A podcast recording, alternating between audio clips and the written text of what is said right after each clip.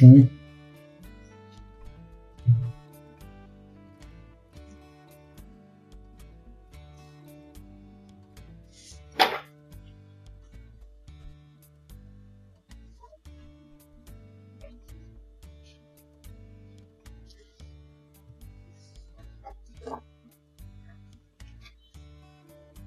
Muito bem. Transmissão está indo? Aparentemente sim. Vamos ceder.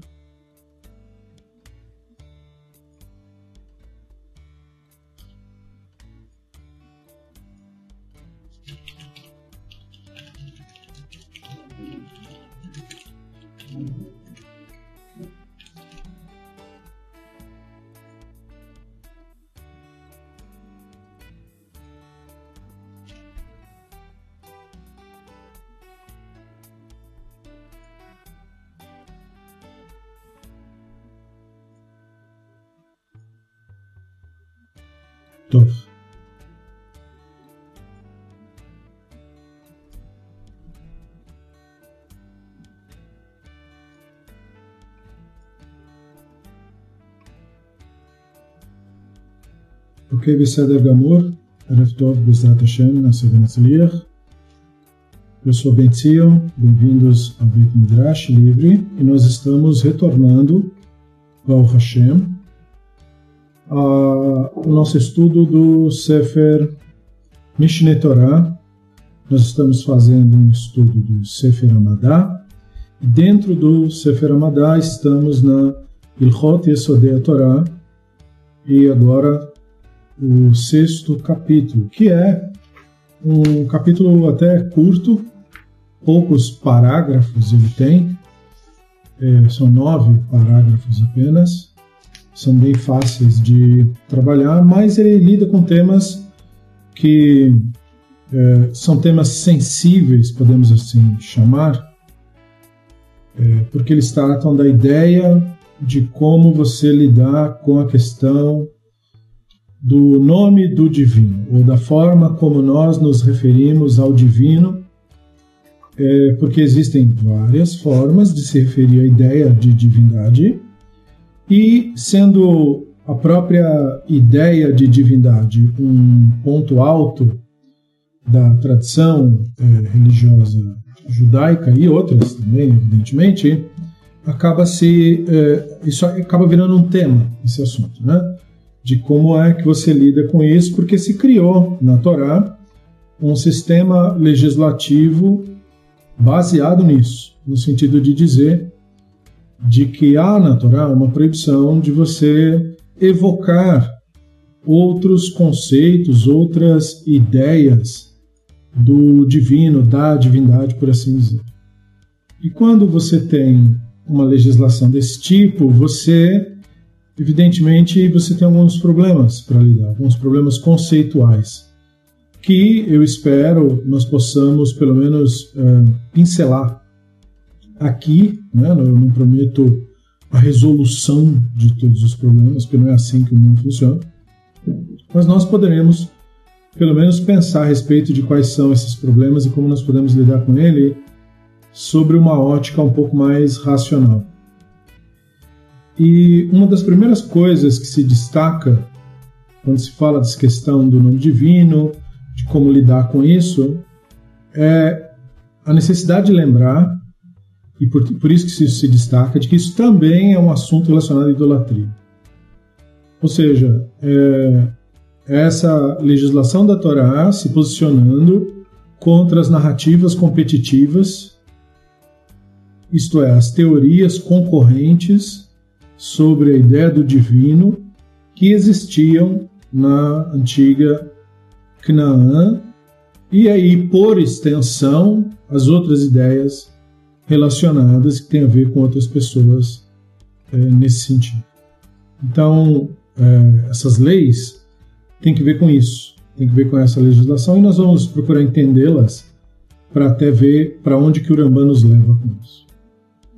Então a gente começa com o primeiro parágrafo, que já começa assim: Kol ameabed shen mina shemot akidoshim atohorim shenikra baem akadosh baruhu loke mina Torah. Sheherei Uomer ba'avorat kochavim e aí ele cita um trecho da Gemara do Talmud. Veibadtem et shman min hamakonau Lotassum Kem Lashem E ele, é claro, citou esse trecho do Talmud, porque esse trecho é discutido no Talmud, mas consta na Torá.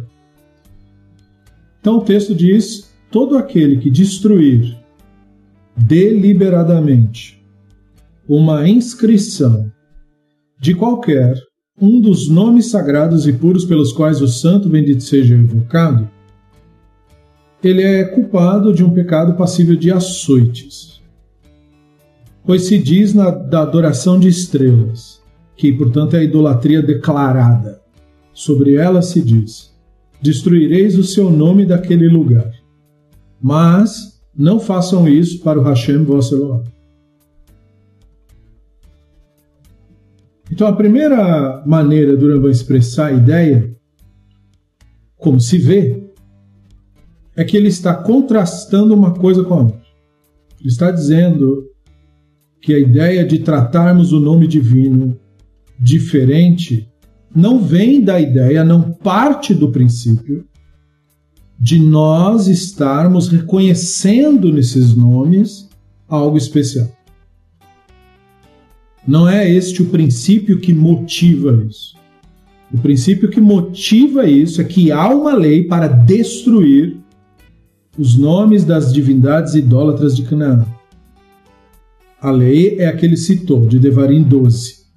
Destruireis o seu nome daquele lugar. Ou seja, quando vê o nome de um ídolo escrito, risca, destrói, apaga, tira. E aí a regra vem: não façam isso para o Hashem Voseloah.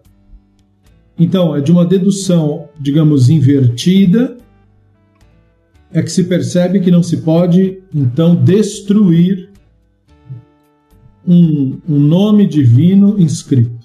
Isto é, tratar o divino como se trata a idolatria, em suma. Então, essas duas ideias principais se destacam. Não se pode tratar o divino como se trata o ídolo, e a proibição, na verdade, é com relação ao ídolo. Vocês devem destruir o nome deles. Então, por é, conclusão, não façam isso com Hashem, vosso Elohim. Então veja, quando uma pessoa vem para isso dessas leis, ele não acha que nós não podemos destruir uma inscrição do nome divino por causa disso. Ele acha que nós estamos homenageando o divino com isso. Ele acha que nós estamos, ah, não pode apagar o nome do divino porque nós honramos o nome do divino. Mas o texto não disse isso. O texto disse que essa proibição vem do fato de ser um dever destruir o nome do ídolo. E é desse dever de destruir o nome do que é falso é que diz: não faça a mesma coisa com Hashem Barcelona. Agora, isso coloca assim uma grande questão. Né? Por que é que há o dever, então, de destruir o nome do ídolo? O que destruir o nome do ídolo tem que ver com o quê? No caso, é, a coisa não existe. Mesmo se a coisa existisse, destruir o nome, apagar um texto que está escrito, não faz diferença. Não faz diferença para quem cultua aquilo lá, não faz diferença para você, não faz diferença para ninguém. Então, se entra numa questão de por que é que tem esse dever, afinal de contas, no que ele ajuda. Né? Uma das maneiras de olhar para isso é você notar que quando a Torá diz para destruir, ela não está dizendo para apagar o nome, percebe? Ela está dizendo para destruir o nome. Esse modo de expressão é para enfatizar a oposição que a Torá tem contra a idolatria enquanto ideologia de vida. O problema da Torá contra a idolatria, especialmente na ótica maimonidiana, não tem que ver com uma rivalidade de religiões com existir religiões rivais. Mas tem que ver com quando você pretende construir dentro do seu espaço, uma narrativa. Você estabelece quais são os, os fundamentos dessa narrativa e aquele, aquilo que contradiz essa narrativa é tirado da equação porque impede você de fazer o que você está fazendo. Em outras palavras, você quer estabelecer uma nação e essa nação não tem um sistema organizado de coleta de recursos. Você então estabelece um sistema organizado de coleta de recursos, mas isso vai forçar você também a estabelecer um sistema contra aqueles que deliberadamente não vão seguir o seu sistema. Você vai ter que organizar isso de alguma maneira. Da mesma forma, como a Torá queria estabelecer um estado onde um determinado conceito do divino ia ser ensinado, precisava remover os antagônicos, porque eles não eram só narrativas que competiam, mas eram narrativas que contradiziam. E existem conceitos que não conseguem andar de mãos juntas. Existem conceitos que você não consegue associar e, e fazer uma, uma, um paralelo com eles. E um desses conceitos é o modo que você olha para a realidade. Ou você olha para a realidade de uma forma encantada, mágica, delirante, ou você olha para a realidade com naturalidade. Da mesma forma, ou você admite que o divino seria um conceito incorpóreo, não pessoal, ou você admite que o divino é uma pessoa portanto corpóreo, portanto pessoal. Essas duas ideias elas são antagônicas, são excludentes. Não tem como uma coisa ser corpórea e ao mesmo tempo transcendente. se é transcendente, não é corpóreo. Se é corpóreo, não é transcendente. Porque, entende? Você saiu do conceito. Então, os, as divindades dos Knanim eram personificações específicas. E o conceito da Torá era do divino enquanto entidade incorpórea, sem representação física, né? sem a iconoclastia e tal. Então esses dois conceitos eram antagônicos. A questão da atitude radical tem que ver com a prática da religião. A religião dos Knanim envolvia sacrifício de pessoas, além do sacrifício de qualquer outra coisa. E isso é, foi considerado pelos hebreus como bastante ofensivo. Então, como eles não estavam querendo negociar a questão, os hebreus também não iam negociar, então o único resultado disso daí foi conflito. Né? Teve conflito. Mas esse conflito não foi só um conflito no âmbito pessoal, mas também um conflito de narrativas. Se entendia que a idolatria não era só questão da prática do sacrifício humano, qualquer que fosse, mas a prática da propagação da ideologia que levava a pessoa a concluir que o sacrifício humano era uma resposta interessante para a resolução de seus problemas. É esse o ponto em questão. Então, isso tornava a idolatria uma uma força antagônica que não eles acharam que não tinham que tolerar.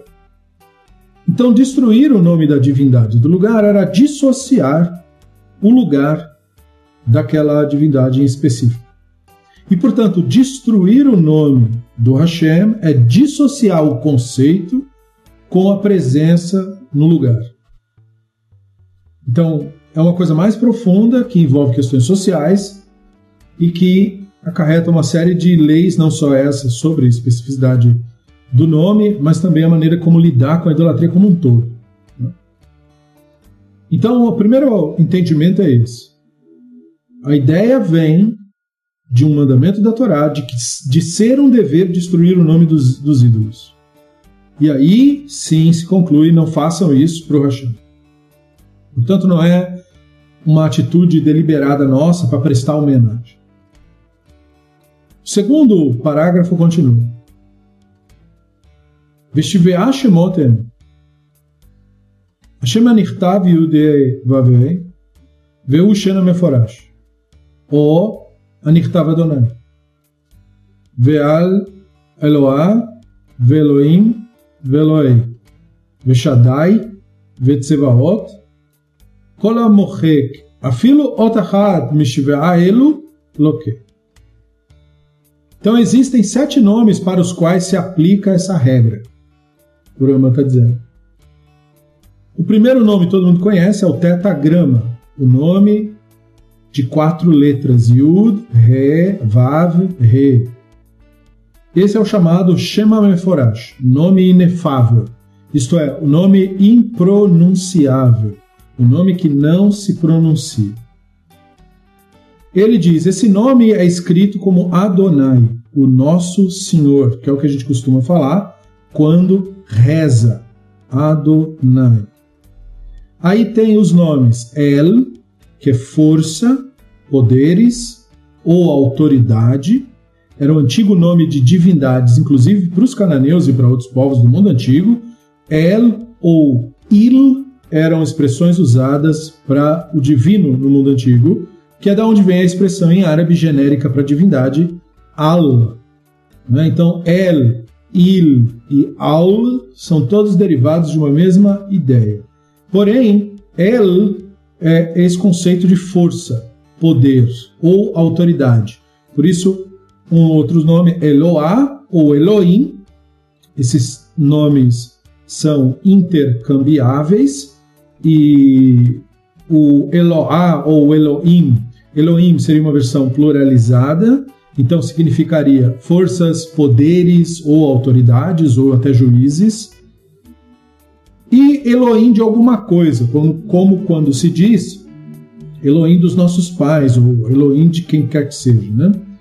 Aí você tem um antigo, uma antiga referência para o divino, que é Shaddai, que tem múltiplas explicações. Uma das explicações é, que dai quer dizer basta, então Shaddai significaria aquele que basta, na, da, da, ideia de que se você tem o entendimento do divino, esse entendimento te basta, esse é o entendimento do divino que é suficiente para os anseios daquele ser humano que está tentando entender a realidade, ou tentando entender o mundo, ou tentando entender a si, a espiritualidade como um todo. E você tem outro jargão antigo também, que é Tsevaot. É, Tsevaot, na verdade, todo, algumas pessoas podem conhecer, porque quem tem conhecimento básico de hebraico vai saber que Tseva é o termo usado para exército, até hoje. Né? Por isso que o exército de Israel chama Tzavat Agunat Israel, exército de defesa de Israel. Então, Tsevaot são exércitos ou hostes que é um outro termo para a mesma coisa. Só que é, ah, o exército aqui referido não é exército de seres humanos que fazem parte de um exército. Isso é uma confusão. Eu já vi gente cometer esse equívoco é, em geral porque, enfim, não pesquisa, fala sem estudar as coisas e aí não, não, isso não dá nunca certo. Antes de você falar alguma coisa, procure ler a respeito. Então, Tsevaot não quer dizer exército de pessoas, não é, o, não é que o divino é chefe do exército de pessoas. Os exércitos que, se, que são referidos por Tsevaot são as constelações, ou antigamente chamados de exército dos céus. As estrelas, em outras palavras. Né? As estrelas e a ideia antiga de constelações, porque quando eu falo constelações, eu não quero dizer o nosso entendimento atual da astronomia atual de constelações, mas o entendimento equivocado, arcaico de constelações, que era o entendimento do mundo antigo. Que entendimento é esse? Ué, o entendimento de que existiam 12 constelações, o entendimento que deu origem à crença nos signos. Né? Esse entendimento é equivocado. A atual astronomia nos mostrou que não existem 12 constelações. Existem 88 constelações. Né? Então, esse entendimento antigo, da onde veio essa ideia, é baseado naquela visão antiga deles. Eles eram povos que admiravam as estrelas, muitos povos antigos já vinham estudando constelações há muito tempo, antes de, daquele período do mundo antigo, os assírios, os babilônicos, os medos, os persas e tal. E essa turma sempre se ocupou com isso daí, era fundamental para a colheita. Todos os povos, na verdade, envolvidos com algum tipo de tecnologia em, em plantações e tudo isso, e também navegações, estudava a astronomia do jeito que eles podiam, queriam e, e conseguiam na época deles. Os chineses, os hindus, diversas nações, é, os incas, os maias, né, estudavam isso para se orientar, poder caminhar, decidir quando planta, quando colhe, como navega e tudo mais. Todos criaram mitos a respeito disso. A ideia de chamar o, divino de Tsevaot era essa a ideia de dizer que todas essas constelações que cada povo dizia que era o Deus, um Deus e tal, era na verdade a mesma coisa que o Hashem. Isso já era o desenvolvimento do pensamento anterior, que era o pensamento do divino como força, o El, a força, né? ou o Eloá, essa força nossa aí, ou o Elohim, essas forças aí, né? essas forças que se manifestam na realidade, na natureza e tudo mais e tudo mais. Essas forças todas se combinam num único conceito nesta tradição, nesta visão de, das coisas. O tetagrama nada mais é do que uma aglutinação de conceitos. Em hebraico, os, os tempos verbais né, do presente, do passado e do futuro, né, o, o, aquilo que é aquilo que foi, aquilo que será, eles foram aglutinados para formar um único termo. Por isso Yud, Re e Vav, Re. Né? Hayah, Rove, Vei, Rie. Então, foi, era e será tudo junto, como se fosse, criando esse código de quatro letras. É, esse código seria a representação mais interessante, mais, digamos assim, direta do divino, porque mostra o conceito do divino estar fora daquilo que nós entendemos ser tempo. E o conceito do tempo mudou com o passar do tempo. Mas é, o que permanece é a ideia de que o divino está fora do tempo. Hoje nós sabemos que o tempo é um conceito, na verdade, da nossa mentalidade, não um objeto da realidade há uma, há uma certa é, relatividade em relação ao tempo, que depende da sua velocidade em relação a alguma coisa. E dependendo de onde você está, o tempo para você será sentido, percebido de um jeito diferente, porque por causa da sua posição e da sua velocidade. Portanto, não é uma coisa real que todos compartilhamos de uma igual maneira, mas uma perspectiva. Portanto, isso é o mesmo que dizer que o tempo é um conceito mental. Sendo o tempo um conceito mental e o divino estando fora do tempo, logo o divino não é um conceito mental. Se o divino não é um conceito mental, o divino, portanto, não é fruto da sua ou da minha crença o divino, então, não seria fruto do pensamento de qualquer ser humano em particular. E não sendo o divino fruto do pensamento e estando fora do conceito do tempo, e é aí que se instaura a ideia de eternidade, que é justamente aquilo que está fora do tempo, não é? Quer dizer, eterno não é algo que dura para sempre. O nome disso é perpétuo, não eterno. Né? Eterno é uma coisa que não teve princípio e não terá fim. É isso que se, que se elucida sobre esse termo, esse conceito chamado eterno. Então, o divino é o eterno, o que não teve princípio e não terá fim. Mas algo que não teve princípio, e é por isso que não tem fim, logo não é composto, não faz parte da realidade composta, isto é, a realidade composta de partículas que é a nossa, no caso. Né? Todos somos feitos de partículas. O, o que nós entendemos ser o divino, que é a representação do tetagrama, é, portanto, algo que está fora disso. E é só algo assim que pode ter precedido o universo conhecido, já que o universo conhecido é um universo composto de partículas. E o divino é aquilo ao que se atribui a origem do universo. Logo, o divino não é como o universo, isto é, não é composto. E, portanto, se usa esse nome, por isso que esse nome ele é Ameforash, ele é impronunciável. Porque esse conceito de, de disto ser algo não composto não é mentalmente compreensível. Embora não possa ser de outra maneira, no sentido de dizer que o nosso universo dá sinais e evidências de que teve princípio, isto é, de que houve um ponto antes do qual o universo que nós conhecemos não existia. Como é o ponto antes do qual? Isso é mentalmente incompreensível. Exatamente para isso que aponta o tetagrama e é por esta razão que ele não é pronunciado.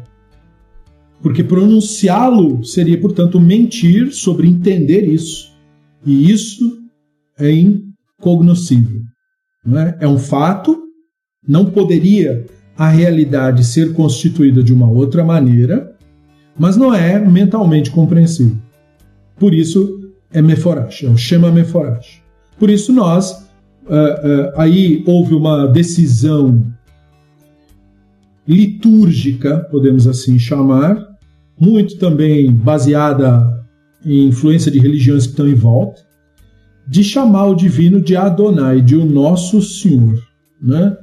É, que em tempos antigos tinha um peso e um significado, esse tipo de expressão, com o passar do tempo ganha novos significados, que talvez nem sejam tão apropriados, e muitos não são, mas enfim, é, culturalmente foi o que acabou acontecendo, não cabe discutir a questão. Agora, ela é mais fácil de compreender, né? porque ela é força, é algo impessoal, novamente, né? que tem que ver com o manifesto da própria natureza, isso é, da influência deste ponto de origem, é o reconhecimento de que este ponto de origem, que transcende ao mesmo tempo que deu origem, não só deu, mas é, se faz presente na realidade que se manifesta. Então, por isso ter mais de um nome, porque não basta o tetagrama. Porque o tetagrama é um entendimento do divino. O divino como aquilo que precede a composição. O divino enquanto essência, a não composição, não é? o não composto. Agora, quando a gente começa a falar da nossa experiência do divino, né, então aí sim nós falamos do divino enquanto força, que é o elo, que é o manifesto do divino na realidade. A realidade manifesta, obviamente, na natureza percebida por nós. E aí, portanto, a ideia do Shaddai é a ideia de que esse entendimento basta, e do Tsevaot de que as galáxias, estrelas e tudo isso que constitui o universo, é, isso não eram entidades separadas, mas nada mais e nada menos do que manifestos do divino. E por que é que o Ramban passa para esse segundo parágrafo explicando, é, dizendo quais são os nomes, é, logo depois de ter dado a primeira regra? Porque, como nós falamos em outras aulas, quando você estabelece uma determinada alahá, ela tem que ter começo, meio e fim. Então, se eu disse ali, no caso, o Uramban disse, que quem é, destrói uma inscrição com o nome divino, ele é açoitado, ou seja, ele, ele pode cair na mão do Estado, não é? e o Estado pode puni-lo, é preciso então estabelecer onde é que essa regra começa, onde ela termina, quais são suas diretrizes. Então ele explicou: os nomes são sete. O tetagrama, El, Eloá, Elohim, Elohim, Eloei, que é o Elohim de alguma coisa, Shaddai de Sevaot. Tem só esses nomes ou essas formas de se referir ao divino? Não, tem N, né? tem várias outras formas. Mas as outras formas não incorrem não dão poder a um suposto tribunal de fazer nada. Né? E é claro, eu volto a dizer, eu costumo dizer toda vez que falamos de alguma coisa, questão jurídica antiga, que isso aqui que o Rambam está fazendo é um trabalho hipotético. Ele não está dizendo para um tribunal de malucos religiosos que existem hoje para chicotearem pessoas. Não é sobre isso. O que ele está dizendo é como essa lei era entendida nos períodos mais primordiais. O que, no caso dele, que nos ensinou isso no século XII, tem que ver em como isso era entendido mais ou menos no século X, que são os exilarcas que vieram da Babilônia e começaram o seu período de migração para outros territórios, dentre os quais o Egito.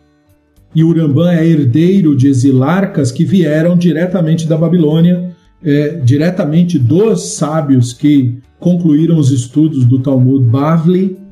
Portanto, ele nos transmite essa tradição, lembrando que essa obra é uma obra da sua juventude e, portanto, ele não está aqui fazendo uma análise crítica ainda. Ele está apenas delineando como seus professores lhe ensinaram que era a tradição de determinada e determinada lei. Então era entendido assim. Isso não é um manual de instruções sobre como seguir leis. Isso era como a lei era entendida e qual foi a regra passada. Né? Então, por exemplo, ele não explica que a punição de açoites que ele está falando aqui não é a punição de açoites que a Torá fala. A Torá tem um sistema de punição de açoites, 40 menos 1, como os rabinos determinaram. Não é disso que ele está falando aqui. Aqui ele está falando de algo muito trivial, de um tribunal açoitar alguém como para dar um susto na pessoa, é, e que não tem que ver com aquela punição formal de açoites que está escrito na Torá.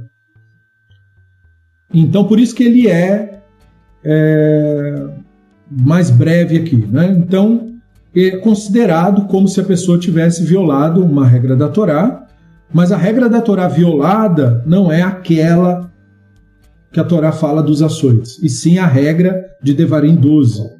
Destruireis o seu nome daquele lugar, não façam isso para o Hashem você. Muito bem. Aí, como nós falamos disso e explicamos quais são os nomes, daí a gente passa para a próxima regra, que é a seguinte: Kolanitpal leshen lefanav mutar lemachako kegon lamed mi la Hashem uveit mi ba Elohim vechayot sebaem einan כי קדושת השם. וכל הנטפל לשן מאחריו כגון אח של אלוהיך וחס וכם של אלוהיכם וכיצא בהם אינה נמחקים ואחריהם כשאר אותיות של שם מפני שהשם מקדשם ואף על פי שנתקדשו ואסור למחקם המוחק אלו האותיות הנטפלות אינו לוקה, אבל מקים אותו mikat mardut.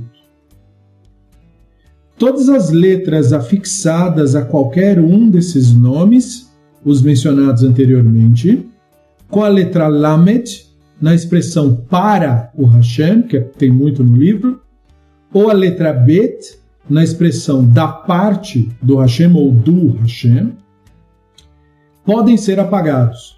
Mas os sufixos com a letra Raf Sufit no final do teu Eloá, né, Elohei Ra, ou a letra Kaf Sufit, Men Sufit, no final de frases como Elohim de vocês, Elohei-Rem, que em hebraico se escreve numa palavra só, né, nós falamos né, vossa divindade, nós falamos assim, né, mas na, no hebraico essas coisas são escritas juntas. Elohei-Rem, o Elohim de vocês, o de vocês é tudo junto com o Elohim. E letras semelhantes não devem ser apagadas, pois são tão sagradas quanto as outras letras do nome, porque o próprio nome as consagra. No entanto, quem apagou um desses sufixos não é açoitado, mas punido à maneira de um rebelde. A maneira de um rebelde quer dizer segundo a arbitrariedade do tribunal em questão. Então aqui é um progresso não é, no assunto, eu quero dizer, do tema que foi falado. Então nós temos a proibição de destruir o nome, uma proibição derivada da idolatria. Nós temos sete nomes que acabam incorrendo nesse tipo de regra. E aí nós temos letras em língua hebraica que são afixadas aos nomes, porque o idioma hebraico é, ele, ele escreve junto é, os artigos junto com os substantivos. Então, é, como ele mesmo colocou, a letra Lamed, num texto como Milah Hashem, né, Hashem, no caso, para o Hashem. Na nossa língua a gente escreveria separado, para espaço, o espaço Hashem. Mas em hebraico se, se escreve tudo junto, La Hashem, o Lamed junto com o nome. E isso vale de exemplo, mas serve para qualquer coisa. E mesma coisa do Beloim, né? do Hashem. É, o do a gente escreveria separado, né? em alguns idiomas também se escreve separado, em outros idiomas se separaria com uma apóstrofe, né? enfim. E na língua hebraica escreve tudo junto. Então, uma coisa que é associada ao nome pareceria é, fixo nisso, e aí alguém poderia pensar que se pode punir qualquer coisa que está colocada junto, escrita junto com, com a letra.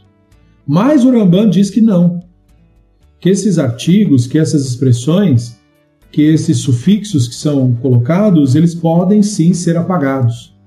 Isso é muito importante de entendermos, porque o que o Ramban, na verdade, está lidando com essas pequenas regrinhas é com uma ideia antiga que aparece em grupos místicos do período, uma ideia que começa aí a, a balançar a cabeça das pessoas lá no século X, pelo que se tem notícia, mas que vai ganhar corpo só para o século XII e XIII, que é a ideia de que os nomes divinos seriam nomes mágicos. E que as pessoas que conhecem esses nomes teriam poderes mágicos, né? Quer dizer, então em tese todos vocês agora têm poderes mágicos, porque nós acabamos de explicar sete nomes divinos, isso aqui deve ser o suficiente para conquistar uma galáxia, né? Mas não, na verdade. Né? Os nomes divinos não têm poderes mágicos de nenhum tipo e de nenhuma espécie. Nada absolutamente. Mas o, o pessoal que estudou gnose, alquimia, e uma série de conhecimentos desse tipo, misturados com astrologia e tudo isso, no mundo antigo, e com uma série de grupos ocultistas, o próprio movimento do ocultismo, é? é, era um pessoal que acreditava que a fala humana tinha poderes mágicos.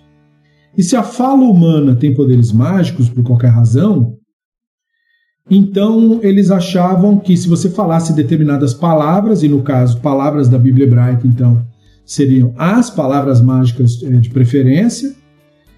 É, aí, por qualquer razão, você teria poderes. Isso tem em tudo quanto é cultura.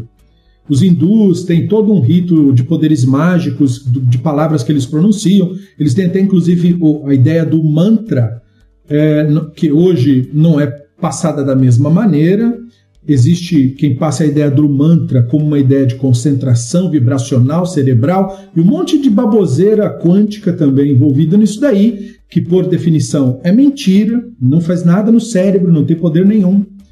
É, mas é, tem o outro lado, que era que antigamente se pensava que é, essas, essa vibração sonora tinha poderes de alterar coisas na realidade, como se fossem códigos, como se fossem é, é, cadeados, né? Você, você deve ter visto em ilustrações, cadeados que vão se múltiplo, de maneira múltipla se abrindo e se fechando e tal, tal, tal.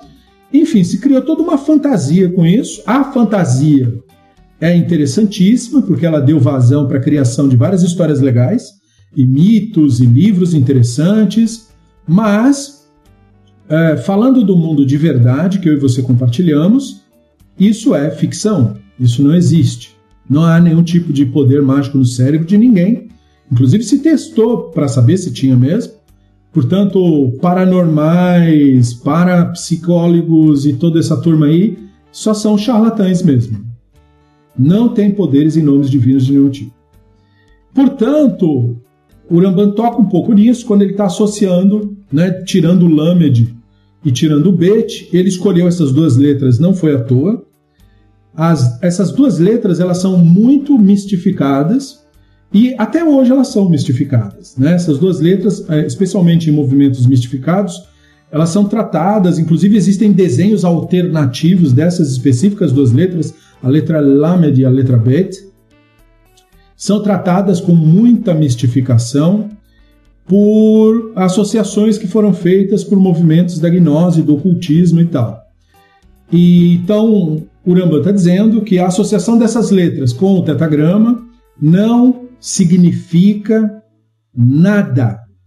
Absolutamente nada.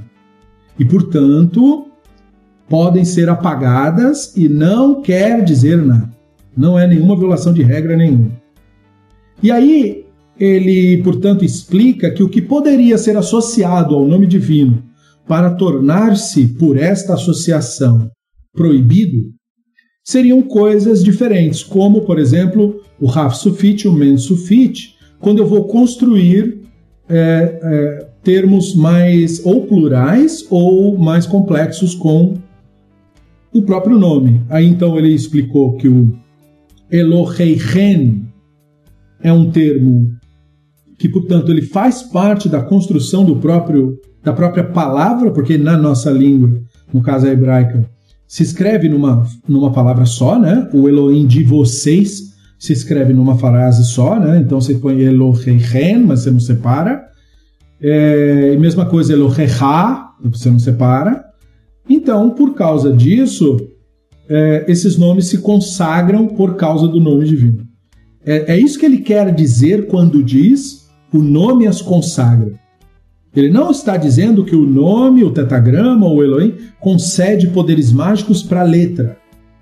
O que ele está dizendo é que a letra passa a ser associada ao nome porque ela complementa o nome em seu sentido naquela palavra. E é por isso que ela é associada ao nome, ela ganha, né? Porque se você tirar o lamed do para Hashem, Hashem continua. Se você tirar o bet do Be Hashem ou do Be Elohim, o Elohim continua. Mas se você tirar Eloheichen, você desconstruiu a frase. Entendeu? Você tirou o sentido que ela tinha.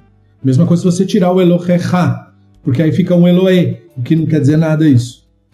Então você, aí você destruiu o nome. Então ele está trabalhando a ideia do que ele falou no começo sobre o que quer dizer destruir.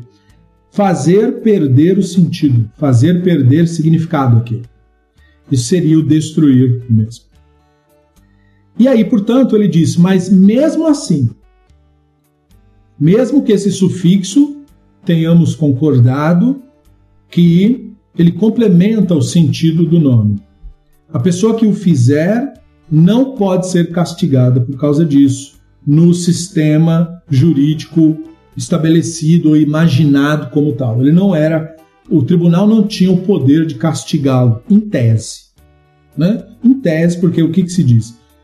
Supondo que é um tribunal que julgue mais ou menos de acordo com o que deveria acontecer. Que não tenha, que não tenha sob controle de fanáticos religiosos, por exemplo. Porque fanático religioso faz o que bem entende.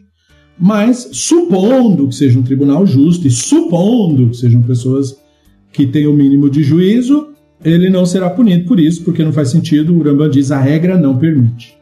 Mas ele é punido da maneira de um rebelde. Então ele pode levar uma bronca né, e tal dependendo do tipo de grupo civilizacional que ele tiver envolvido. Se for um grupo de gente retrógrado, pode ser que ele seja agredido da mesma forma. Né? Muito bem. Aí o próximo parágrafo nos diz: Katav Aleph Lamed Me Elohim Yud He Me Hashem Eino Nimchak ואין צריך לומר יא, שהוא שן בפני עצמו. בפנאי שזה השם מקצת שן המפורש הוא. אבל הכותב שין ד' משדי, צד ב' מצבאות, הרי זה נמחק. Letra Aleph e a letra Lamed da palavra Elohim, ou a letra Yud e Re do tetagrama forem escritos, não devem ser apagados.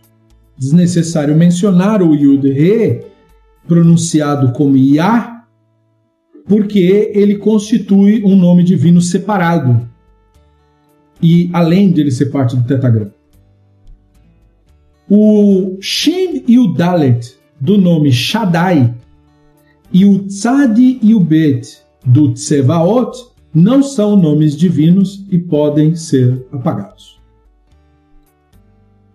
Então, de novo, né? Veja que nós estamos batendo um pouco na tecla, se você prestou atenção até aqui, nisso, do uso mistificado da ideia de nomes divinos. Se você prestou atenção, você viu que ele explicou que o Aleph e o Lamed do Elohim não devem ser apagados, porque eles são constitutivos do termo. Veja, Elohim é plural de El. Então o Aleph e o Lamed constituem neles mesmos um nome divino, uma das formas de se referir ao divino. Força, poder ou autoridade ou juiz. El.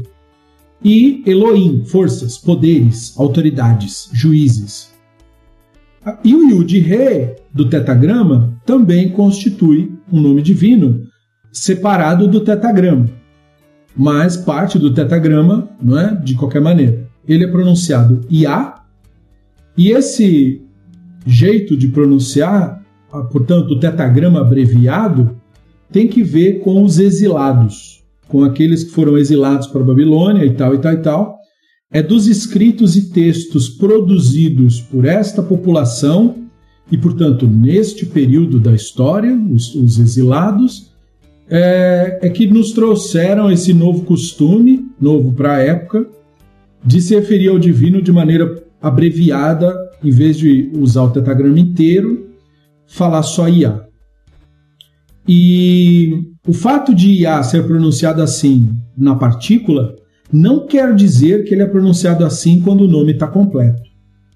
O nome completo não era pronunciado dessa maneira. Então ele era pronunciado separado por ser uma abreviação e também por não levar a pronunciar completo. Da mesma forma que o tetagrama, tal qual ele é usualmente escrito, não é pontuado como que a indicar como se pronuncia. Não, ele é pontuado para que não se pronuncie como era pronunciado. Como ele é pontuado? Ele é pontuado com os sinais vocálicos do outro nome que se utiliza, que é Adonai. Adonai quer dizer nosso Senhor. Não quer dizer o tetagrama. O tetagrama, como falamos, não quer dizer isso. Mas, como não se pronuncia o tetagrama, se colocou sinais vocálicos de Adonai no tetagrama, toda vez que um tetagrama é escrito, para que a pessoa que lê, instruída, no caso nós, é, leia Adonai, toda vez que vem escrito o tetagrama, e é assim que se faz em reza, em bênçãos. Né? Quando você come alguma coisa, bebe alguma coisa, reza, você diz é, Baruch Atá Adonai, você diz. Né? E, e, o Adonai estaria ali no caso tetagrama. E os sinais vocálicos que estão ali, portanto, não representam a pronúncia do tetagrama. Muita gente às vezes faz confusão disso. Por quê? Porque cristãos criaram, inventaram ler o tetagrama com as letras de Adonai. É por isso que surgiu a leitura de Yehová. Mas Yehová não é um nome divino. Não é a leitura do tetagrama não faz, não tem nada que ver com nada. E o que significa Jeová? Nada. É uma leitura errada do nome, porque nós pontuamos Adonai não para que fosse lido daquela maneira, mas para ler Adonai. Por isso que nós pontuamos Adonai no tetagrama, para não se ler o tetagrama como está lá, né? para ler Adonai no lugar. E, portanto, os sinais vocálicos que geram esse som, e é Rová, é só para confundir. Portanto, esse som não quer dizer nada e não é a leitura do tetagrama, só para deixar claro. Então não precisa ter medo de falar Yehová como se estivesse lendo o tetagrama, não está. Não quer dizer nada essa palavra. Não é uma palavra sequer. Então, o... e a confusão é perceptível porque quando se separa os termos, né? Quando se separa o Yud Re do Vav Re, aí se pronuncia Iá. E aí a pessoa acha que é, mas mesmo assim ela está um pouco emburrecida, porque se ela parasse para pensar, então ela tinha que falar Yahová, né? Mas é, não é nem uma coisa nem outra, não tem nada que ver com nada disso. E quem ainda está se instruindo e, portanto, tirando da própria cabeça a mistificação, ainda tem muito desse ranço de achar que os nomes divinos são mágicos. E aí fica com uma curiosidade mórbida de saber como que pronuncia o tetagrama e tal. Eu recomendo primeiro se limpar desse tipo de bobagem. É o que eu costumo orientar. É, antes de querer saber é, para satisfazer curiosidade religiosa inútil, que é saber nomes mágicos, né, para reza ser mais aceita, não é saber nomes mágicos que faz reza nenhuma ser aceita. É praticar atos de bondade. Se você quer saber o segredo, o segredo é esse. Né? O segredo de reza ser ouvida não é saber nomes. O segredo é ser uma pessoa boa, minimamente justa, decente, é, entendeu? Deixar de ser um canalha, um caluniador, um, um mentiroso. Esse tipo de coisa que faz reza ser ouvida. Não é saber nomes mágicos. Saber nomes mágicos não serve para nada a não ser afastar a pessoa do caminho de uma espiritualidade pautada na realidade. Então, todo, toda vez que nós falamos de nomes divinos e tal, há essa confusão, porque as pessoas acham que aprender nomes divinos dará a ela poderes mágicos para resolver magicamente os seus problemas. Não vai resolver magicamente o problema de ninguém, nem se você tatuasse na testa, não significaria nada. Não significaria nada. Não dá poderes, é mentira, e sim, pessoas do passado fizeram isso. Creio que alguns do presente fazem também. Mas pessoas do passado fizeram isso crendo nisso. Né? Marcaram o corpo com letras de tetagrama e tal, achando que aquilo daria poderes mágicos. É, elas estão mortas agora, então acho que não funcionou. Né? Não resolveu o problema de ninguém e nem nunca resolverá, porque mágica não existe. De nenhum tipo, de nenhuma natureza, nem branca, nem preta, nem de cor nenhuma.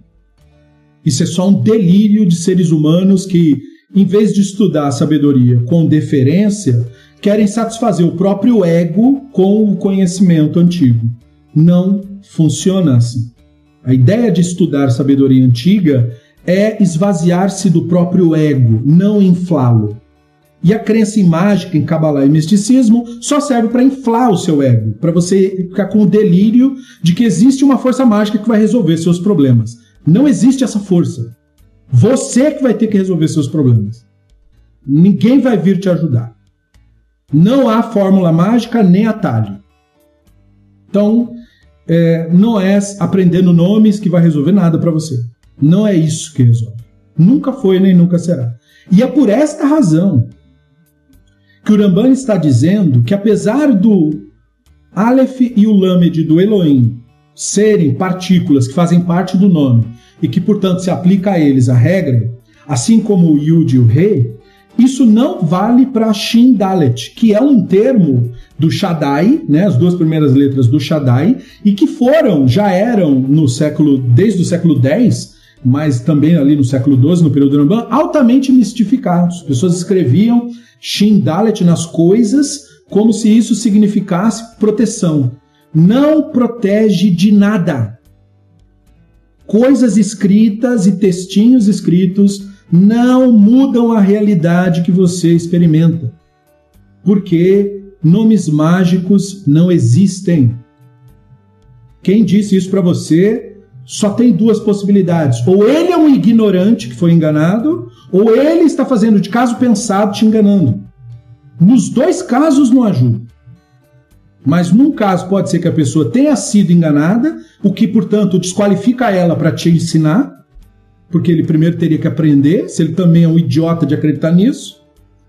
Ou então ele está sendo deliberadamente um charlatão, o que é o mais normal de se encontrar. Em quaisquer dos casos, Shindalet não tem poderes mágicos, Sad e Bet também não têm poderes mágicos, que são as duas primeiras letras de Tsevaot. Então não entre na discussão de que o que quer dizer Yud Re, o que quer dizer Shin Dalet, então, não tem que ver com nada disso. Não tem que ver com o que quer dizer, com o que poderia significar. Não vem ao caso. O fato é, Shin Dalet não é um nome sagrado, embora seja usado para construir a palavra Shaddai, e pode ser apagado. Sadi e Bet não é um nome sagrado, embora seja usado para construir a expressão de Sevaot, e podem ser apagados. Então, o Rambana aqui está delimitando o conceito para que nós aprendamos que a nossa ideia do divino ter um termo para que nós usemos para nos referir ao divino não implica que esse termo é mágico. Porque o divino, enquanto entendido no conceito maimonidiano, não é uma entidade mágica. E é, é, esse é o ponto que nos separa do mistificador, do charlatão. O charlatão propaga a ideia de que Deus é um ser mágico com o qual você teria contato através da ideia de religião que ele tem. E assim sendo, você então poderia extrair dele poderes mágicos para você. Ou haveria um líder religioso que teria esse acesso aos poderes mágicos, e se você virar escravo desse cara, ele pode te dar o acesso. Se você entrar no clube dele. A nossa visão não é essa. Não vemos a ideia do divino como a de um ser mágico, portanto, não acreditamos em seres mágicos de nenhum tipo e de nenhuma natureza.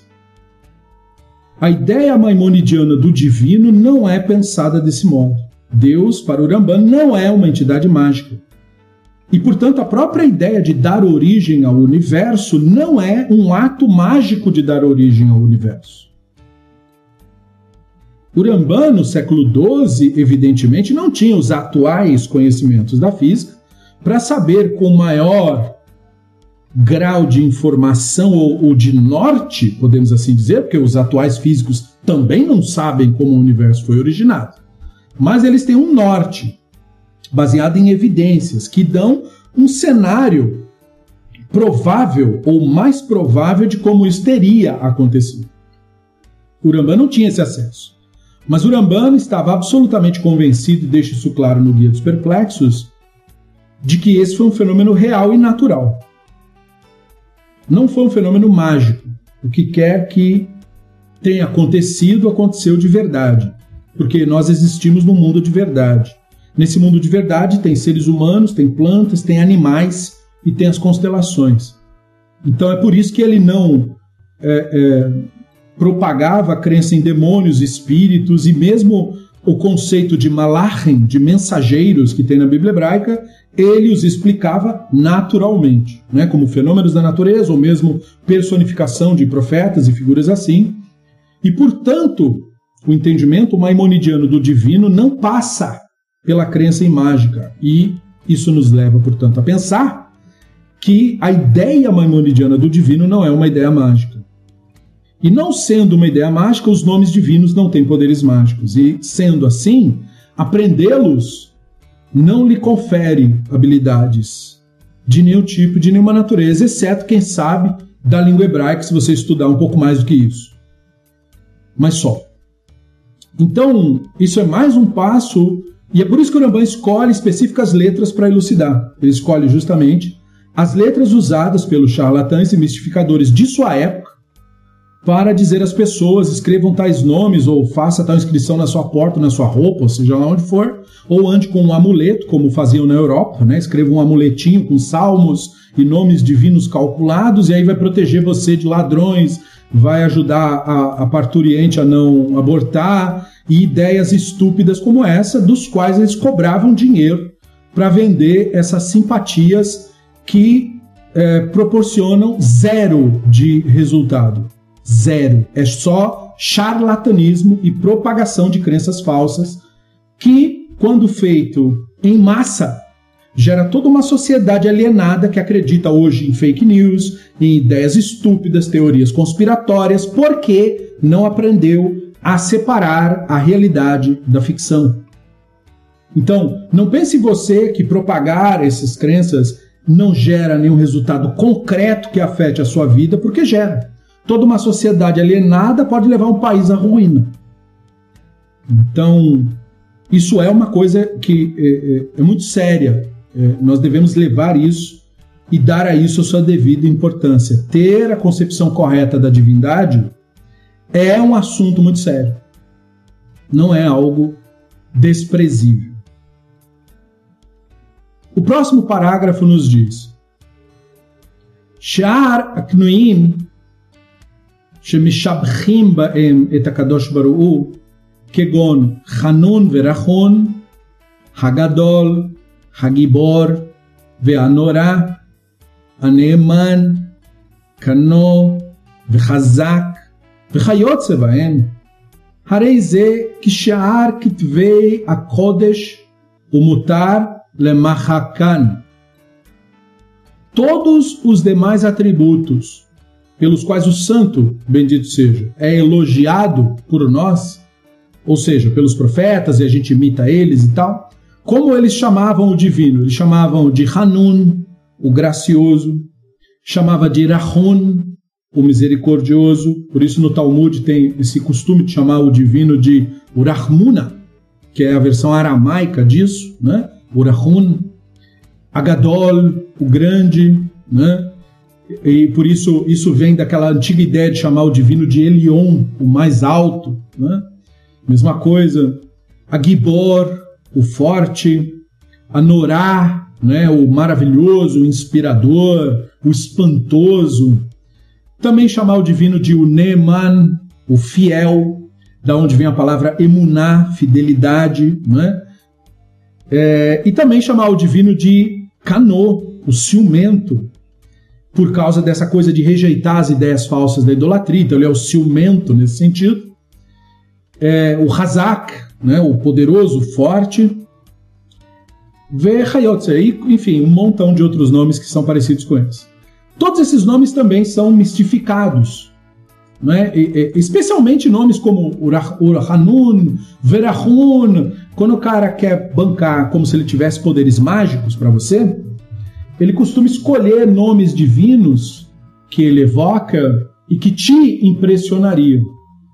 Então, em vez de ele chamar o divino só pelo termo normal de El ou mesmo de Hashem, aí ele vai usar uma palavra pomposa, vai dizer o Urahun, Vechanun e tal, e tal, e tal. Vai usar um termo pomposo para você achar que ele tem poderes mágicos. Então a pessoa é facilmente levada a pensar, e há muitos livros escritos, principalmente de fontes fanáticas da nossa religião, aonde esses nomes são atribuídos, olha, tem poderes, faz isso, faz aquilo, reza falando isso, que vai acontecer coisas incríveis. Pois é, não acontece nada. Absolutamente nada. Charlatanismo. Charlatanismo, tanto da parte do charlatão, que propaga a ideia, quanto dos cúmplices do charlatão, que são aqueles que mentem, dizendo que sim, eu vi sim. É como o pessoal que diz que vê espírito ou diz que vê alienígena, né? Então tem o cara que mente dizendo que tem, o outro que mente dizendo que viu. E esse pessoal se colabora, né? Eles se retroalimentam dos delírios que eles resolvem acreditar. E a mesma coisa funciona aqui com nomes divinos, né? Então, existe mesmo os termos Agadola, Gibor, Veanorá e tal e tal e tal. Mas essas palavras não são, não entram na regra da, do texto da Torá de você não vai apagar os nomes divinos. Então o Rambam é bastante claro aqui, porque esses nomes também são nomes mistificados. Não é? São nomes, porque esses nomes, dentro de seus específicos contextos, têm miríades e miríades de explicações interessantíssimas você está lendo um texto de um profeta, e aí por que, que ele chama o profeta de o, o divino de Rahun ou Hanun? Mas você pega um texto tipo de um profeta que viu a destruição do templo, né? Tipo Irmiah assim, aí ele não chama o divino, por exemplo, de Hazak. Ele não diz que o divino é Hazak, né? Porque ele viu a destruição do templo, ele não experimentou isso. Então, é, chamar o divino de forte naquele, naquele contexto seria mentir, né? E é, disso você aprende muito mais do que ficar lendo coisa de mistificador. Né? Ou seja, de que, de que você não pode mentir sobre sua percepção do divino. De modo tal que estas palavras atribuídas, elas são percepções. São momentos em que aquela pessoa, naquele específico momento, viu a realidade, portanto, a divindade, dessa forma, né, como um ato de, de, de graça, Sabe quando você acorda em um dia maravilhoso e parece que está um céu tão lindo, né? Como diz o poeta, né? Eu me senti perdoado, nem sei de quê. É, Mário Quintana, se não me engano, né? É, então, essa, essa sensação é que leva você a denominar o divino como Urahun, o, o, o, o Urahun ou Hanun, não é? ou você passar por uma grande transformação, ou, ou, ou algo dar muito certo para você, com grandes chances de dar errado, é, e aí você percebe o divino como Agadol, né? o grande mesmo, o grandioso. É, ou quando você passa um, um, grande trauma não é? e sobrevive muito bem, muito mais do que você achava, tendo mais força do que você jamais imaginou que teria, e você tem essa percepção do divino como Hazak, né? como aquilo que realmente fortalece a pessoa e tal, é uma coisa assim impressionante. Ou quando você, enfim, não é? é, flerta com uma ideia que não deveria e tem uma, uma, uma reviravolta na sua vida muito forte que faz você voltar, rapidamente voltar atrás e você tem essa percepção do divino como o canô, né, o ciumento, né? Como se, como se você tivesse num casamento, como se fosse assim, e o divino faz questão da sua presença ali. Enfim, são percepções. Não são é, nomes mágicos, mas reflexos de sentimentos e percepções que todos nós podemos ou não ter. Nós podemos ter essas percepções ou passar a vida inteira sem ter essas percepções. Isso não é a questão. A questão é não mentir sobre isso. Mas apreciar quando isso acontecer, ser capaz de apreciar quando tiver a experiência, já que conhecimento do divino é experiência com o divino, não é outra coisa. Não é saber nominho, nem saber escrever. Não é isso. Não é porque a pessoa sabe que o tetagrama é Yud, Re, Vav, Re, que ela sabe o que é o tetagrama. Isso aí não quer dizer nada. O tetagrama é uma experiência. Assim como Elohim é só uma palavra, mas ele representa uma experiência. É a experiência que interessa, não o, o texto escrito. O texto escrito é um apontamento. E o apontamento é importante, mas não é a coisa. É por isso que o nome não é mágico. Por isso que o tetagrama não é mágico, porque ele não é nada. Ele é só tinta ou algo que foi incrustado em algum lugar, tal. É só um risco, é só um desenho. Não quer dizer nada aquilo ali. Ele está apontando para algo muito importante, porém. Esse é o ponto. Né? É, Diga-se de passagem, esse é o conceito próprio da essência do que é uma língua. Língua nada, nada mais é do que uma coletânea de sinais e cada sinal faz um apontamento para algo da realidade. A grande questão para nós aqui é que esses sinais apontam para algo sublime e por isso são considerados importantes para nós. Só isso. Muito bem. Então, esses nomes todos podem ser apagados. Não são mágicos.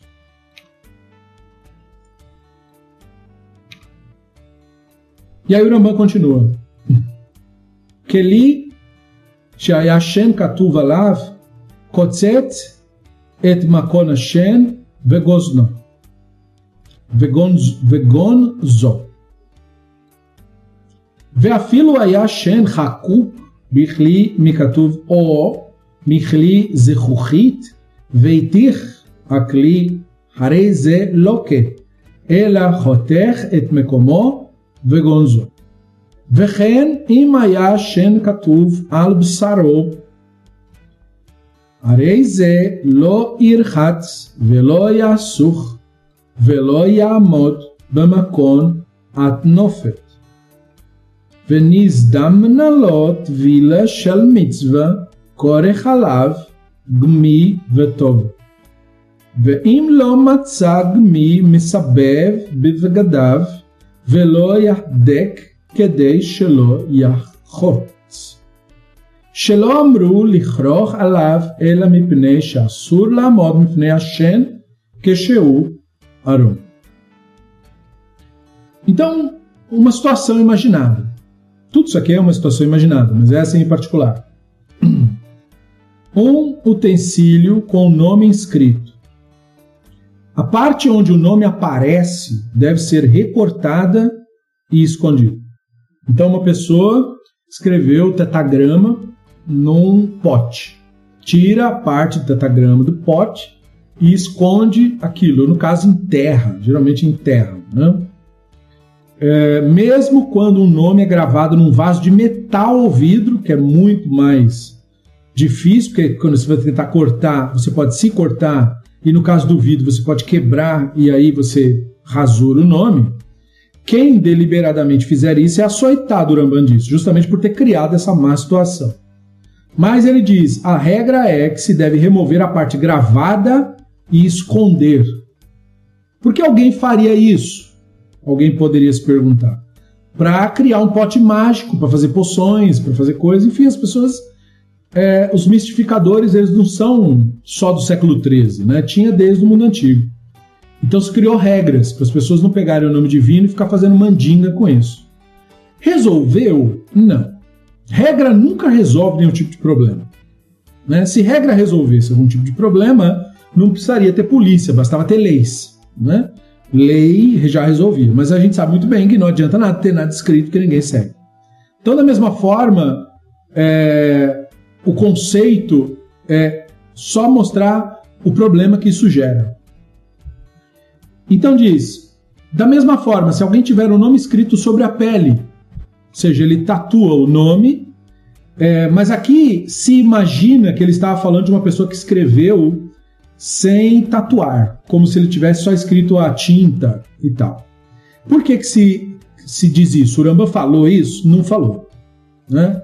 Mas é que quando você pega fanáticos lendo esse texto, como eles acham que a proibição de não cortar a pele por causa de um morto tem que ver com tatuagem feita de maneira artística e tal, isso é que leva eles a concluir que aqui o Rambam estaria falando blá, blá.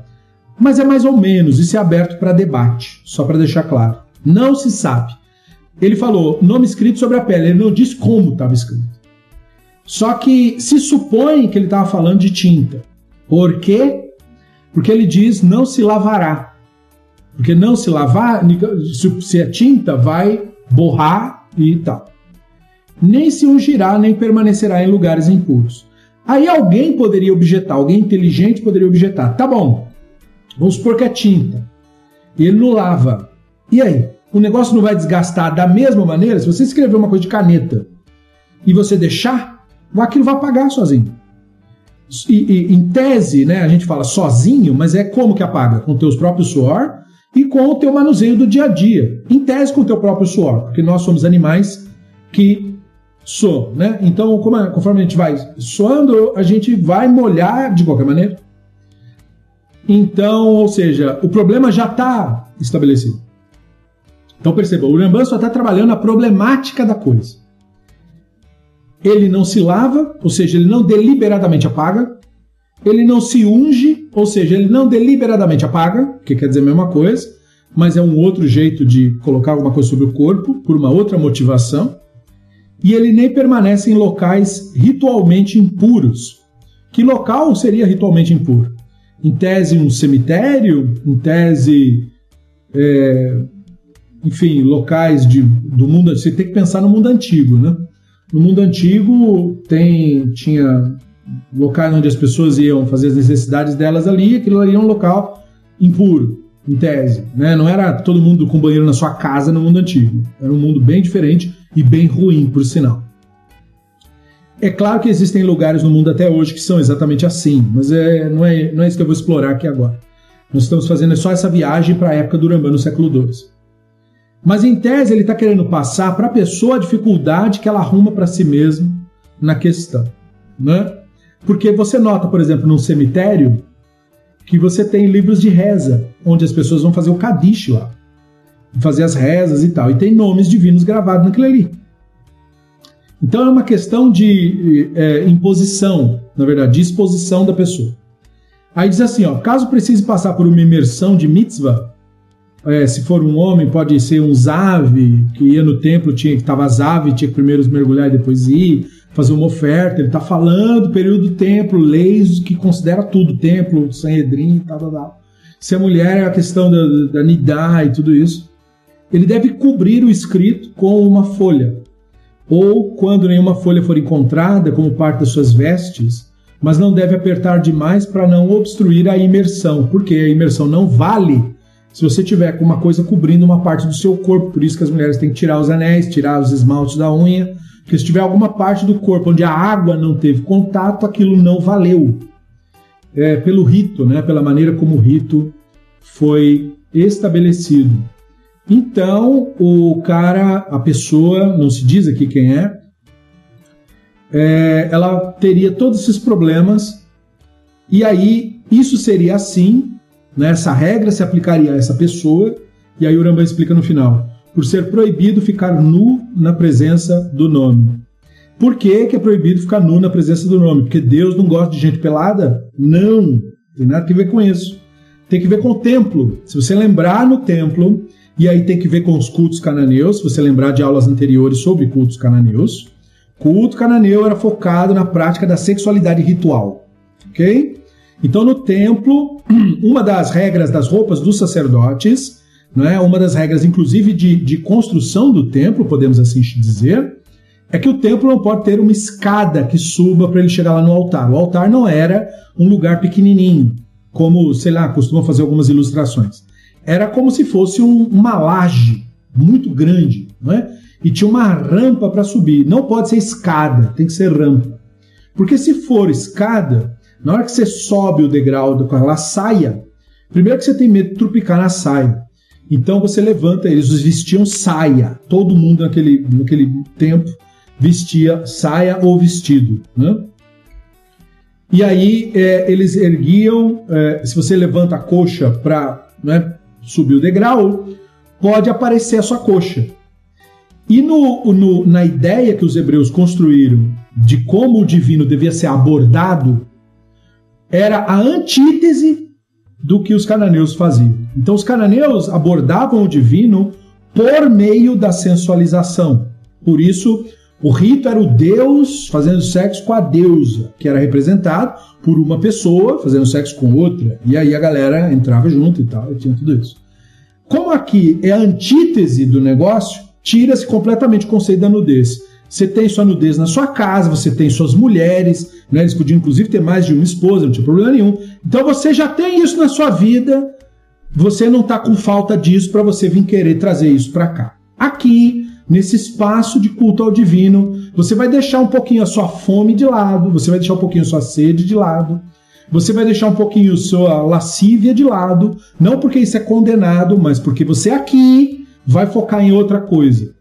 Esse espaço aqui, que era o espaço do divino, não é para sexo, não é para comer, não é para beber, não é para falar mal dos outros. Esse espaço aqui é para você focar na espiritualidade de fato. Aquela que não tem que ver com o seu corpo, porque a ideia anterior era que eram, eram os poderes do corpo que manifestavam o divino. Né? Por isso, Deus do, do, do, sexo, da lascívia, do desejo, da ira, da fúria, do desejo do sangue, não sei o que. Não, o divino aqui não tem nada que ver com nenhum desejo, nem com nada do seu corpo, nem com nada disso. Tem que ver com você, você real. Não você sua história, não você seu nome, não você seus problemas, não você seus pensamentos, mas você, você, você, de fato. Quando você está despido de todas essas narrativas, aquilo que sobra é você. Então, esse você é que tinha acesso ao divino.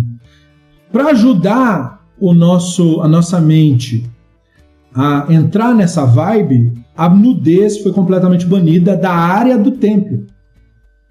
É só dali. Não tem nada a ver com a sua vida em particular, não tem nada a ver com a sua casa, não tem nada a ver com nada disso. Mas tem que ver com isso, tem que ver com a vida pública. O templo era uma área pública. Então, na área pública, tinha esse respeito, essa coisa de que eu não vou invadir o outro comigo. Não é? Eu posso, na minha vida particular, ficar com meu bem entender. Mas se eu ficar com meu bem entender expondo-me a você, eu te invadi. Porque querendo ou não querendo, você vai participar da minha intimidade, digamos assim. E de repente você não quer. E eu posso ser uma pessoa que não tô nem aí porque você quer, que você não quer, porque eu não sei viver em sociedade, ou não tô nem aí para isso.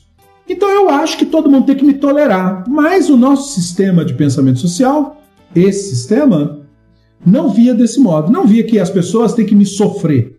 Você não tem que sofrer a minha existência. Eu tenho a minha vida e você tem a sua.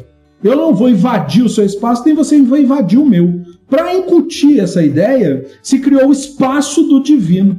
Então, se o divino tem um espaço, eu também tenho um espaço. E você também tem um espaço. E eu não vou invadir o seu espaço, nem você vai invadir o meu. A menos que eu te convide, você me convide, assim como o divino nos convida. Então, essa ideia de você respeitar o espaço do outro é o que está em torno desse conceito de não ficar nu na presença do nome. A ideia de que, por que não? Porque esse é o meu espaço, é como se o divino estivesse dizendo, entende? Esse é o meu espaço. É o espaço do divino. Você não vai trazer sexualidade para o meu espaço. Eu não preciso disso daí. Isso é uma coisa que vocês, bichos, fazem. Eu não tenho nada com isso. Não é? Por isso que a oferta não era feito dentro do templo, era feito no pátio. Por quê? Porque comer é coisa que vocês fazem. Quando você vier a mim aqui, não, aqui não, aqui não tem isso. Né? Aqui é um espaço para outras coisas. Então esse é o meu espaço. Então vocês também criem pequenos espaços aonde dentro desses espaços as coisas aconteçam. Percebe? É como qualquer coisa que o ser humano faça, ele tem que considerar o outro. Né? Eu posso comer? Posso. Eu não posso comer? Qualquer pessoa pode comer. Mas se eu estiver comendo num espaço onde, é, pelo fato de eu estar comendo, eu vou estar interferindo no outro, entendeu? Pelo cheiro do que eu estou comendo, pelo que eu estou derramando em cima do outro. Então, o meu ato de comer, que era só meu, agora não é mais meu, porque eu estou metendo ele no nariz dos outros. Entendeu? Eu estou invadindo a vida de uma outra pessoa. Então, o, o, conceito primordial da ideia de ter um espaço de santidade é você saber respeitar espaços das pessoas. Para viver em sociedade tem que ser assim. Para viver pacificamente em sociedade, mesmo que você diga, não, mas a gente pode tolerar. Não, é claro que pode. Mas não, o, o, ideal é isso não, não ser necessário. O ideal é você saber o seu espaço. E o outro também saber o dele. E saber que ele pode fazer no particular dele o que ele bem entender, que realmente não me incomoda. Mas nós temos espaços para respeitar, não é? E aí, portanto, o conceito do divino é esse. É, eu tenho o meu espaço.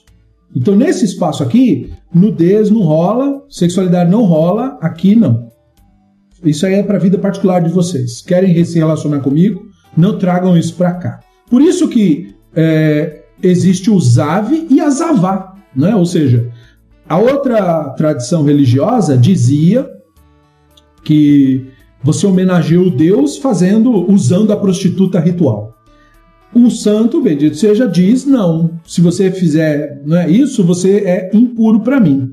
Ou seja, você não vai se relacionar comigo naquele momento. O que, que você vai fazer? Você vai esperar, vai passar um dia, e aí você vai se banhar, vai se lavar, vai se higienizar, aí depois você vem aí. Não é? Ou seja, não é o você humano animal que interessa ao divino. Você, o humano animal, é só mais um animal de um montão de bicho que tem aí no planeta. Mas o divino relaciona-se com algo em você que transcende o animal. Porque o divino transcende todos os animais. Né? O divino é a origem do universo inteiro não só desse planeta e não só desses animais.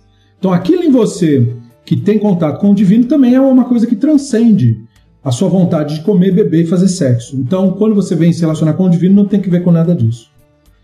É, esse é o conceito de não ficar nu na presença do nome. E não que o nome, enquanto o nome, o tetagrama, escrito em algum lugar, tenha algum poder mágico de qualquer coisa. Não é nada disso. Não é, não é, essa, não é esse o problema. O problema é só uma questão conceitual mesmo. E, portanto, é, quem quer usar o nome divino para finalidades mágicas, esse é o cara que escreve em pote e coisas assim, fazendo as mandigas dele, ele já né, errou o caminho. E ele provavelmente é a pessoa que vai escrever o nome sobre a pele, achando que vai fazer milagres ou tentando enganar né, gente ignorante ou cúmplice, né, é, para enganar terceiros, enfim. É, e aí, portanto, o Uramba só está problematizando com base nas regras. E percebam que com toda a problemática ele não falou, não é? Não se deve fazer isso, exceto se, se a pessoa deliberadamente estiver fazendo uma provocação no tribunal e tal, o tribunal pode tomar uma atitude sobre isso, mas é um caso, enfim, hipotético. Mas a pessoa não entendeu, não é? Se ela acha que o, o nome tem poderes e propriedades mágicas, não entendeu. E não se deve ficar nu na presença do nome, porque o nosso conceito de divino não tem que ver com a sensualidade. Sensualidade é saudável, é para sua vida privada, não é para ser exposto ao público, mas não tem que ver com o divino, né? não tem que ver com isso. E aí nós temos o próximo parágrafo. A sotera filo evanahad derech she chata minamizbeach, ou ההיכל או משער האזהרה לוקה, שנאמר בעבודת כוכבים כי את מזבחותם תתוצו וכתוב לא תעשו כן להשם אלוהיכם וכן השוטף עצמי הקודש דרך השחתה לוקה שנאמר ושאחרי כן תשרפון באש, וכתיב לא תעשון כן להשם אלוהיכם. Então, aquele que destrói deliberadamente até mesmo uma pedra do altar, ou do prédio do templo, ou de qualquer outra parte do pátio, é açoitado. Pois é dito a respeito do culto às estrelas: deveis demolir os seus altares. Está escrito: vocês, porém, não devem tratar Hashem Seloá desse modo. Da mesma forma, se alguém intencionalmente atear fogo à madeira destinada ao uso sagrado, é açoitado. Pois está dito: queimem os postos sagrados por completo. E também está escrito: vocês, porém, não devem tratar a Shenoseloá desse modo. A atenção desse parágrafo aqui é muito interessante. Hoje em dia se tem um costume de gente que vai viajar para Israel de tirar pedra lá do templo, lá do muro que sobrou do templo, o, Kotel. E principalmente gente rica paga uma grana por, essa, por isso daí. Pela pedra de lá. O cótel, ele não é um objeto sagrado. Eu não sei se é novidade para vocês. Eu espero que não. Para quem estuda o nosso grupo há mais tempo já sabe que não. Mas o cótel era só o muro externo que ficava no antigo templo a parte de baixo dele é o resquício, a parte de cima foi feita pelo Herodes. E, e portanto, assim, não é a totalidade da área do templo que foi destruída, sobraram os muros externos. E os muros, assim como os nomes não têm propriedades sagradas, é, mágicas, eu quero dizer, as pedras também não. As pedras não têm poderes mágicos. Levar uma pedra do muro de Jerusalém não vai trazer nada para sua casa além de uma pedra que vai ficar lá. O que é bonito, tem uma pedra, né, enfeitando a casa, uma pedra, mas é uma pedra, podia ser qualquer pedra. Não há essa mistificação no mundo da realidade. Isso é só um, um sistema de comércio. Tem muita gente que vai em lojas de produtos comprar areia de Israel, terra, pedra. E aí vai, né? Tem gente que mente dizendo que é o óleo que veio de lá, ou que não sei o que que veio de lá. É, tem muito charlatanismo nisso, principalmente aqui no nosso país, que é campeão em charlatanismo nessa área, né? É, vem um israelense para cá, faz uma coisa no costume de lá e diz que veio de lá e cobra o preço mais caro. Charlatão, canalha, mentiroso. Por quê? Porque é assim que se costuma ganhar dinheiro na área religiosa, mentindo deliberadamente. Você deveria confiar em produtos assim? Não, não deveria. Com o tico e o teco funcionando, não deveria. E pedra do templo, ou do prédio do templo, portanto, não deve ser retirado de lá, porque isso é destruir o templo. então, quem fez isso e se gaba, é, na verdade, incorre numa violação. Não é? Porque é o esquema de demolir altares, né? demolir o templo. Então a pessoa quer homenagear e acaba fazendo pior, né? como diz o soneto, saiu pior que a emenda. Por ignorância, por colocar misticismo no lugar da informação. Então, só para alertar que existe esse mercado por aí, espero que você nunca tenha caído nesses charlatães e nem sequer considerado. E se considerou, recomendo que não faça. Né? Tem pedras brasileiras são muito mais bonitas de serem enfeitadas, não precisa trazer pedra de Israel, porque não existem propriedades mágicas em pedra de nenhum tipo de nenhuma natureza. A única propriedade que você pode encontrar numa pedra é talvez propriedade física, se for uma pedra de urânio, por exemplo. Mas essa aí faz mal para a saúde e, portanto, não se recomenda. Um imã seria mais recomendado, tem propriedades eletromagnéticas bem legais. E é uma pedra interessante. Mas, então, veja, o Rambam lembra de novo de onde vem o conceito. Por que, que a pedra do altar não pode ser destruída? Porque ela tem poderes mágicos, é, ela não. É porque existe o mandamento de destruir os altares dos idólatras. E neste mandamento de destruir os altares dos idólatras, está escrito: não façam isso com Hashem, vosso Elohim. Veja, é negativa a ideia, não positiva. Não, não existe o preceito protejam o templo. Não, não o destruam. Esse é o, o conceito. Então, mesma coisa. Aí ele está falando sobre intenção para que nós tenhamos uma visão um pouco mais aprofundada da questão. Se preparava lenha para as ofertas do templo.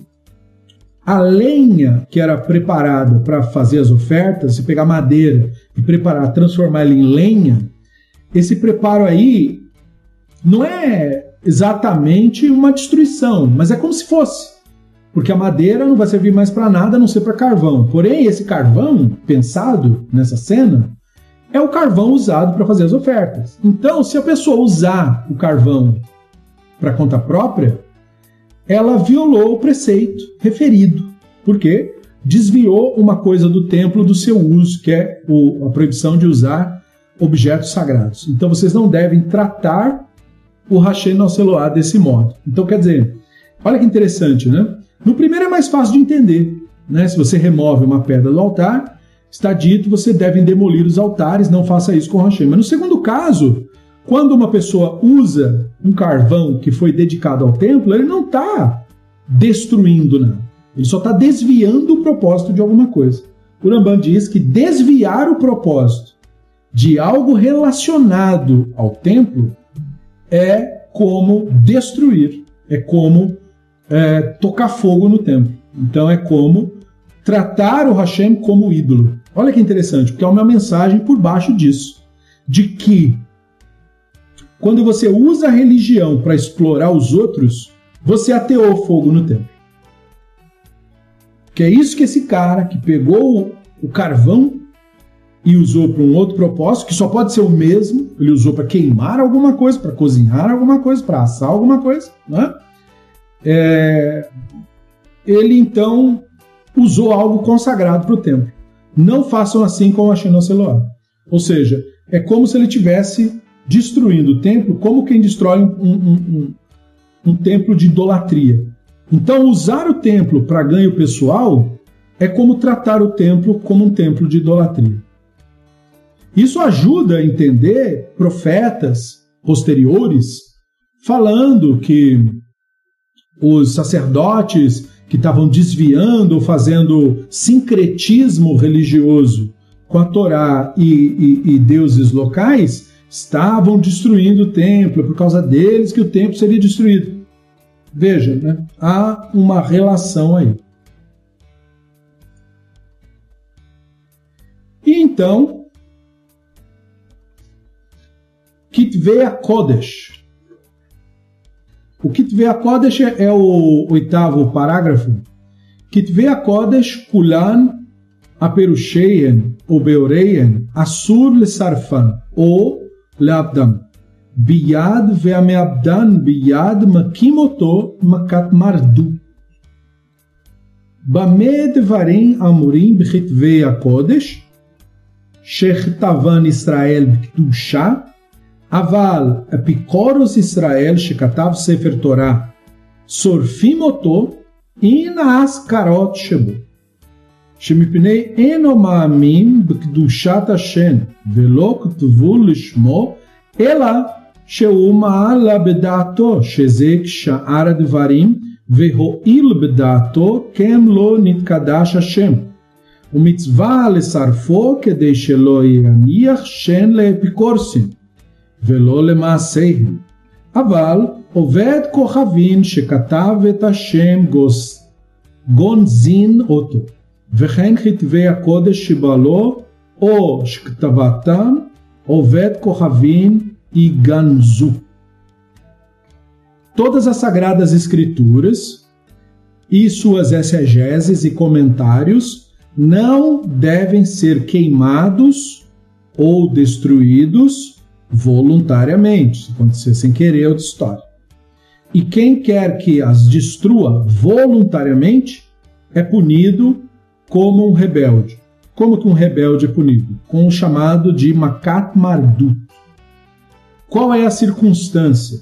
Somente com respeito aos escritos sagrados que foram escritos em caráter sagrado por um israelita. Ou seja, textos que foram feitos por alguém com a intenção de elaborar um manuscrito para uso sacro ritual. Esse é o, o, o foco.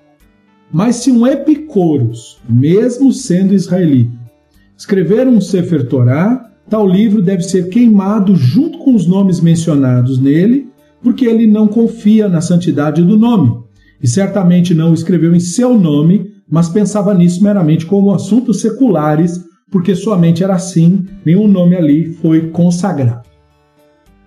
Então nós temos aqui o Rambam reproduzindo um conceito rabínico que é o conceito do epicurus. Nós já falamos desse conceito em outros momentos. Os rabinos do Talmud receberam informações equivocadas a respeito do filósofo Epicuro, lá da Grécia.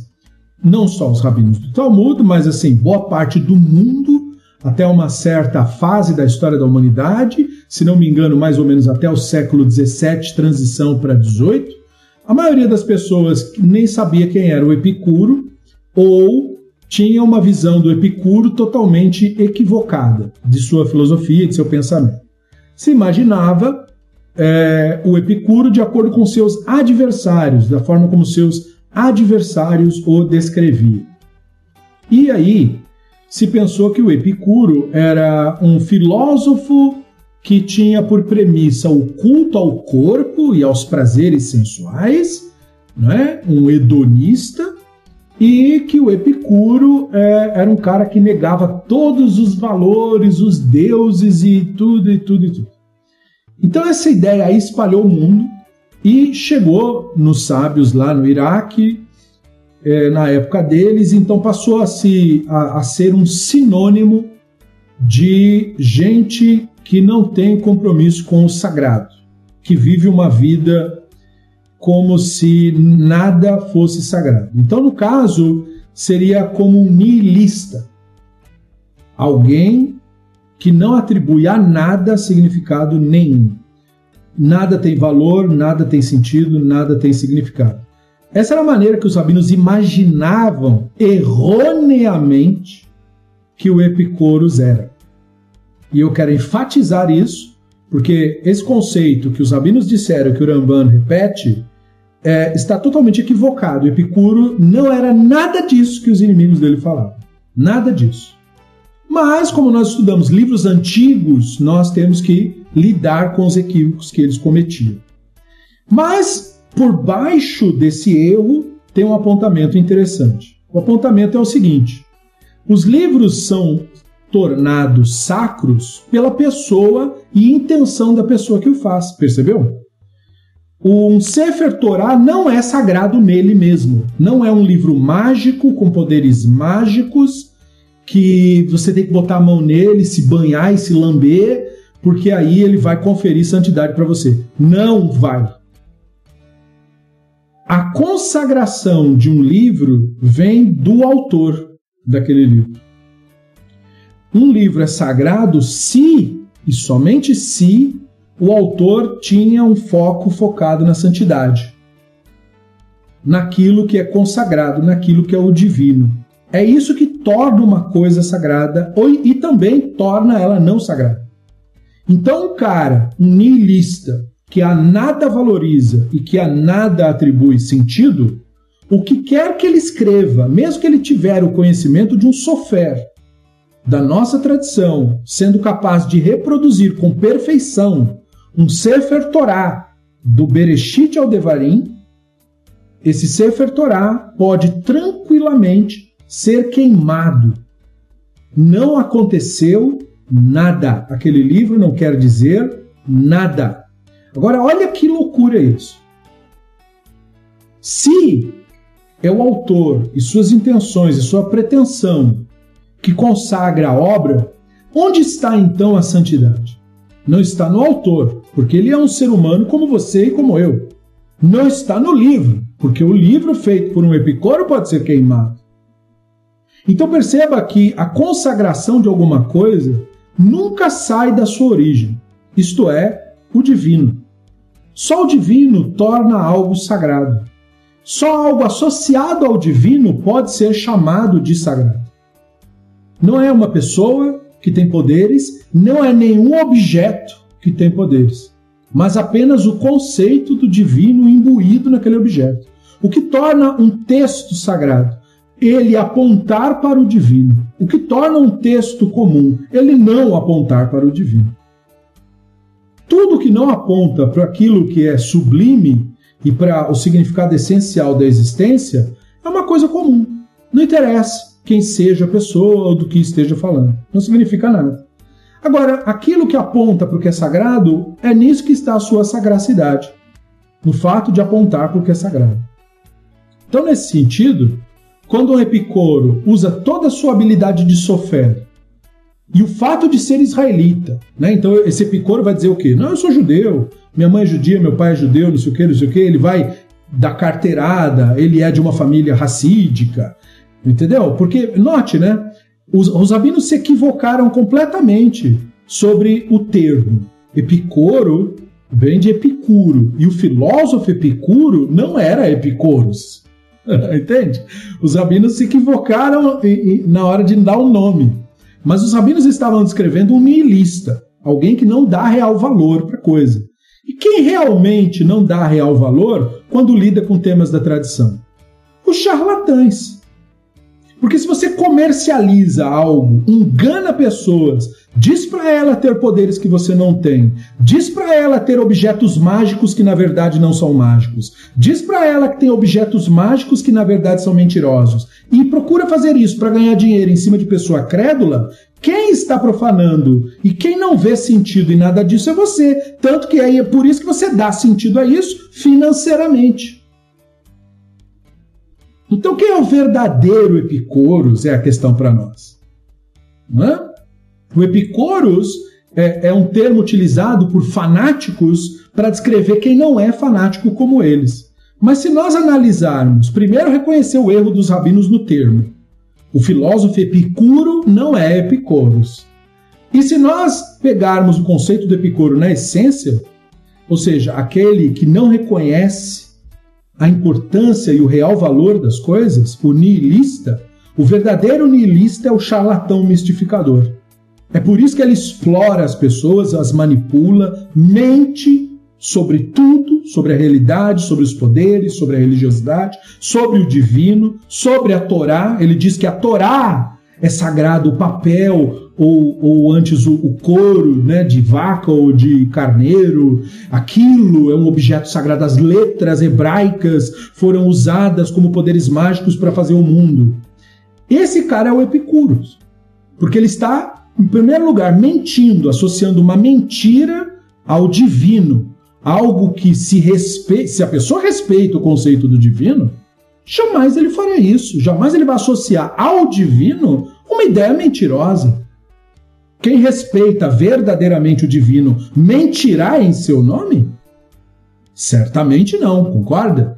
Então, é por isso que a Torá, feita por esse indivíduo, não é sagrada. Mas veja, o objeto está lá. O objeto está lá, mas ele não poderia, se soubesse disso, não poderia ser usado para fins litúrgicos. Porque o que caracteriza algo litúrgico para uso litúrgico, para uso ritual, não é o objeto em si. Porque o objeto em si, feito pelo Epicuro, neste caso, a Torá do Epicuro, ela é idêntica a outra Torá. Ela é idêntica, ela não tem diferença. Se você embaralhar, você não vai saber qual é qual. Então por que não pode usar?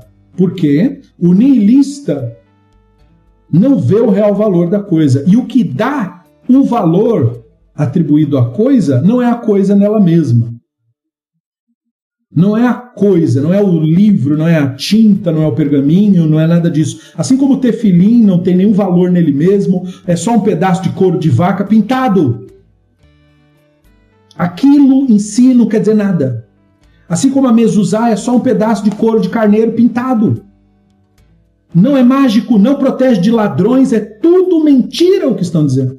E mentir em nome do divino é a maior das mentiras. É a mentira suprema. Não há mentira maior do que essa. Porque o divino É a nossa concepção da realidade, a maneira como nós lidamos com o mundo real. Se você mentir nisso, não resta mais nada para você mentir. Você mentiu sobre a coisa mais importante que tem. Então, isso caracteriza de fato o Epicoros. No, entendimento lúcido do que é Epicoros, reconhecendo o equívoco que os rabinos cometeram ao dar esse tipo de nome, não é? Porque eles receberam uma versão errada de Epicuro e, e essa versão continuou dessa maneira por séculos, até que historiadores e pesquisadores descobriram que na verdade eram os gregos, isso é culpa dos gregos, que tinham essa figura brilhante em seu meio, mas assim como no nosso povo, o povo grego também era de uma maioria de imbecis que ouviam uma pessoa sábia e não davam ouvidos. Então eles rejeitaram o brilhante Epicuro para favorecer charlatão, sofista, como fazem até hoje. Né? Deixam de ouvir um verdadeiro filósofo para ouvir um, um, cara de modinha que fala, que, né, um metido a filósofo. É, é, porque da carteirada e tal. Por isso que ele diz que o Epicoros aqui, mesmo sendo um israelita, já prevendo que ele ia dar carteirada, dizer que é o Schlesinger ou o fulano de tal, ou os Kernovitz, ou não sei do que, e aí pronto, ele tem pedigree para fazer as coisas, só por causa do nome. Não! Ele não tem. Né? Se o cara não se o cara mente em nome do divino, ele não tem nenhum tipo de pedigree. Porque não há isso, pedigree, né? Isso é coisa de bicho, não é verdade? Ninguém tem isso perante o divino. Então o que consagra o divino é a sua a sua relação com o divino.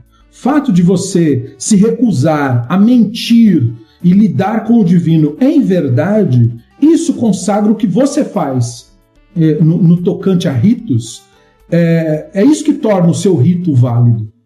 É a sua verdade que torna isso válido. É o fato de você decidir não mentir. Né? E tratar o divino com todo o amor e com toda a seriedade que esse conceito merece. Que é, portanto, decidir lidar com a realidade pautada na realidade. Pautada na. uma espiritualidade pautada na realidade. Né? Então, olha só, né? É um dever queimá-lo, Uramban diz. Quer dizer, ele, ele tá, não é? dramatizando. Mas para mostrar, mas é, porque a pessoa vai pensar, poxa, mas é um Sefer Torah indistinguível do outro. Pois é, mas não vale nada. Para que não fique nenhum monumento ao Epicoros ou às suas obras. Né, o nihilista, portanto. Mas de um adorador de estrela, um idólatra, que também fizeram a mesma coisa, então agora é um judeu, mas esse aí mudou de religião.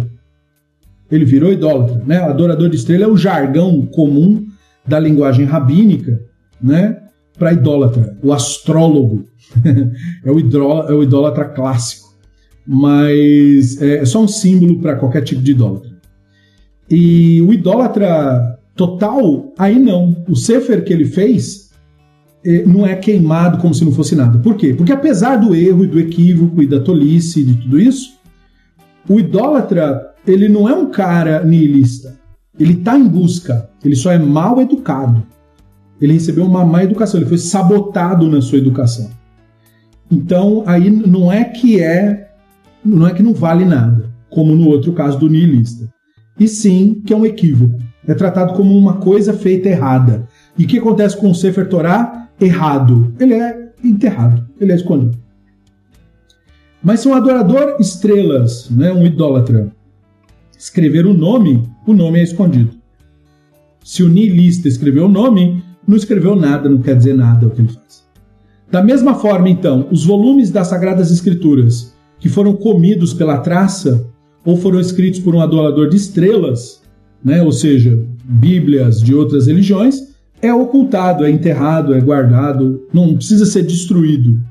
Porque são tentativas de buscar a coisa. Por isso que eles às vezes estudam a nossa tradição porque eles também nos satisfazem com as deles. Porque nós não vamos perturbá-los, não somos proselitistas. Mas eles vêm nos perturbar, não é? No sentido de querer é, é, nos importunar com as crenças deles. E aí a gente compartilha um pouco da coisa, não é voluntário, porque nós não somos proselitistas. Então, eu não, eu, por que não somos? Porque na nossa visão do divino, o divino não está para matar ninguém, portanto não é necessário salvar ninguém. Não é? eles acham que tem que nos salvar porque eles prestam culto para um psicopata celestial. Por isso que eles acham que tem que nos salvar, senão o psicopata vai nos matar. Mas nós não nós sabemos que isso é mentira. Não tem nenhum psicopata em lugar nenhum. Portanto, quer dizer, tem, mas é de verdade, de carne e sangue. Não tem nas forças espirituais, não tem nada disso, né? Por assim dizer. Né? É, então, por isso, nós não perturbamos eles com questões religiosas. Mas às vezes eles vêm estudar, eles querem saber, quem sabe até sai da idolatria. É raro acontecer, mas acontece de vez em quando. E aí, portanto, se eles produzirem algum material, o material não é tratado da mesma maneira que o nihilista. Portanto, a antítese verdadeira, jurídica, da nossa posição em relação à realidade seria mais o niilismo do que a própria Avodazará. Embora a Torá tenha uma forte oposição ao Avodazará, porque o Avodazará é um erro educacional, um desvio de conduta, que gera violência e gera um monte de problemas, por isso que ela é tão séria em relação a isso. Mas ideologicamente falando, do outro lado do espectro da nossa posição em relação ao divino, estaria o total niilismo, ou seja, a nossa posição do divino, portanto, é a admissão de que o universo, embora pareça caótico e tudo isso, o universo tem sentido. O universo tem, ele é importante, ele tem significado. Essa é a nossa visão, basicamente. Isso que quer dizer o divino nele, né? A realidade é manifesta divindade pra, é uma maneira de falar que a realidade, portanto, significa algo né? não é para nada nem por nada. E já o nihilista é o que é o oposto disso, que não significa nada. Não. Só para entender. Então, se o nihilista produz algum material de uso ritual, esse, essa produção não quer dizer nada não é nada sagrado, porque não é isso que torna algo sagrado, o objeto em si. Isso nega a teoria mistificadora de que é no objeto que está a sagracidade. No Sefer Torah de verdade, que você põe a mão e põe na testa porque você transfere, não transfere. Não tem nada para transferir lá. Mesma coisa o tefilim não é sagrado por causa do objeto. O couro de vaca pintado é só couro de vaca pintado, mais nada, com algumas coisas escritas no, no, no, no couro de carneiro pintado. E o mezuzá também é só um pedaço de couro pintado. Mais nada do que isso. Não tem poderes, não protege, nada disso. Pelo contrário, dependendo do país que você tiver, com antissemitas, ou dependendo do estado brasileiro que você tiver, ter uma mezuzá na porta é mais ou menos um, um alvo, não é? Porque pode ter nazistas aonde você esteja, você tem que tomar cuidado com isso.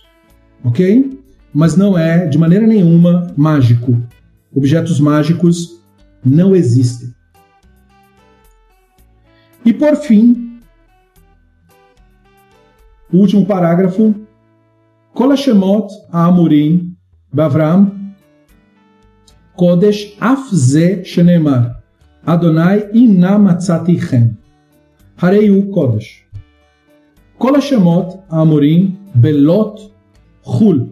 חוץ מזה, אל נא אדוני אינה נא מצא עבדיך חן. כל השמות האמורים בגבעת בבנימין קודש. כל השמות האמורים במיכה חול. כל השמות האמורים בנבות קודש.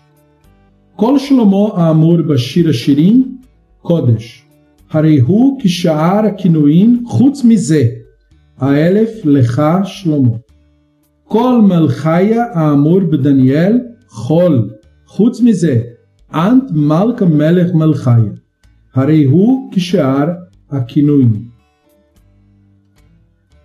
Agora, esse último parágrafo é a continuação do conceito anterior, só que aplicado para os textos das Escrituras. Se não ficou claro o suficiente, ele deu uma esclarecida maior. Todos os nomes mencionados em conexão com Abraham, o Abraham falando, são sagrados. Mesmo este, que é uma frase comum que ele falou, e disse: Meu senhor, se eu encontrei graça aos teus olhos. Então ele falou: Adonai inamatzatichen. Veja, ele não estava rezando nem nada, ele só falou: Não, meu senhor. Tá. Então, esse jeito coloquial dele de falar é sagrado. Agora olha o contraste. Todos os nomes mencionados em relação a Lot, o sobrinho do Abraão, são comuns. Os nomes que são atribuídos que o Lot falou, exceto um verso. Disse-lhes Lot: Por favor, meu senhor, ouve, teu servo já encontrou graça aos teus olhos.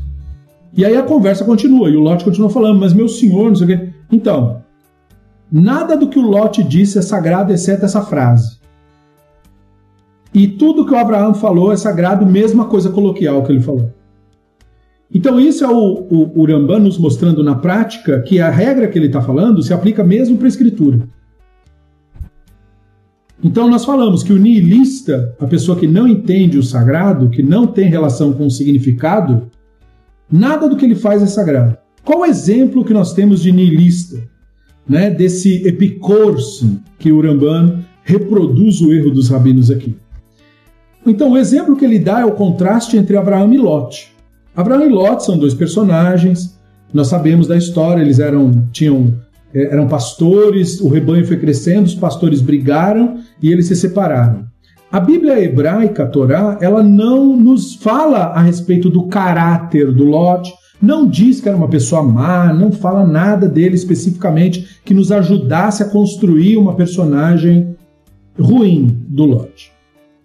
Porém, o livro diz que quando eles se separaram, o Lot olhou para as planícies que eram na direção de Sodoma, aquela mítica cidade, Sodoma, Morá e as outras três, que eram cinco cidades, né? E aí, é, cidade é modo de falar, né? Quer dizer, a gente pensa em cidade hoje como metrópole, mas aquela cidade ali era tipo só um amontoado de barraco e de casebre feito de barro, em alguns lugares assim, amontoado de pedra não era nada muito assim que se, se você olhasse, você ia dizer, ui, uma cidade. É que tinha muita gente amontoada num determinado local e chamavam isso de cidade.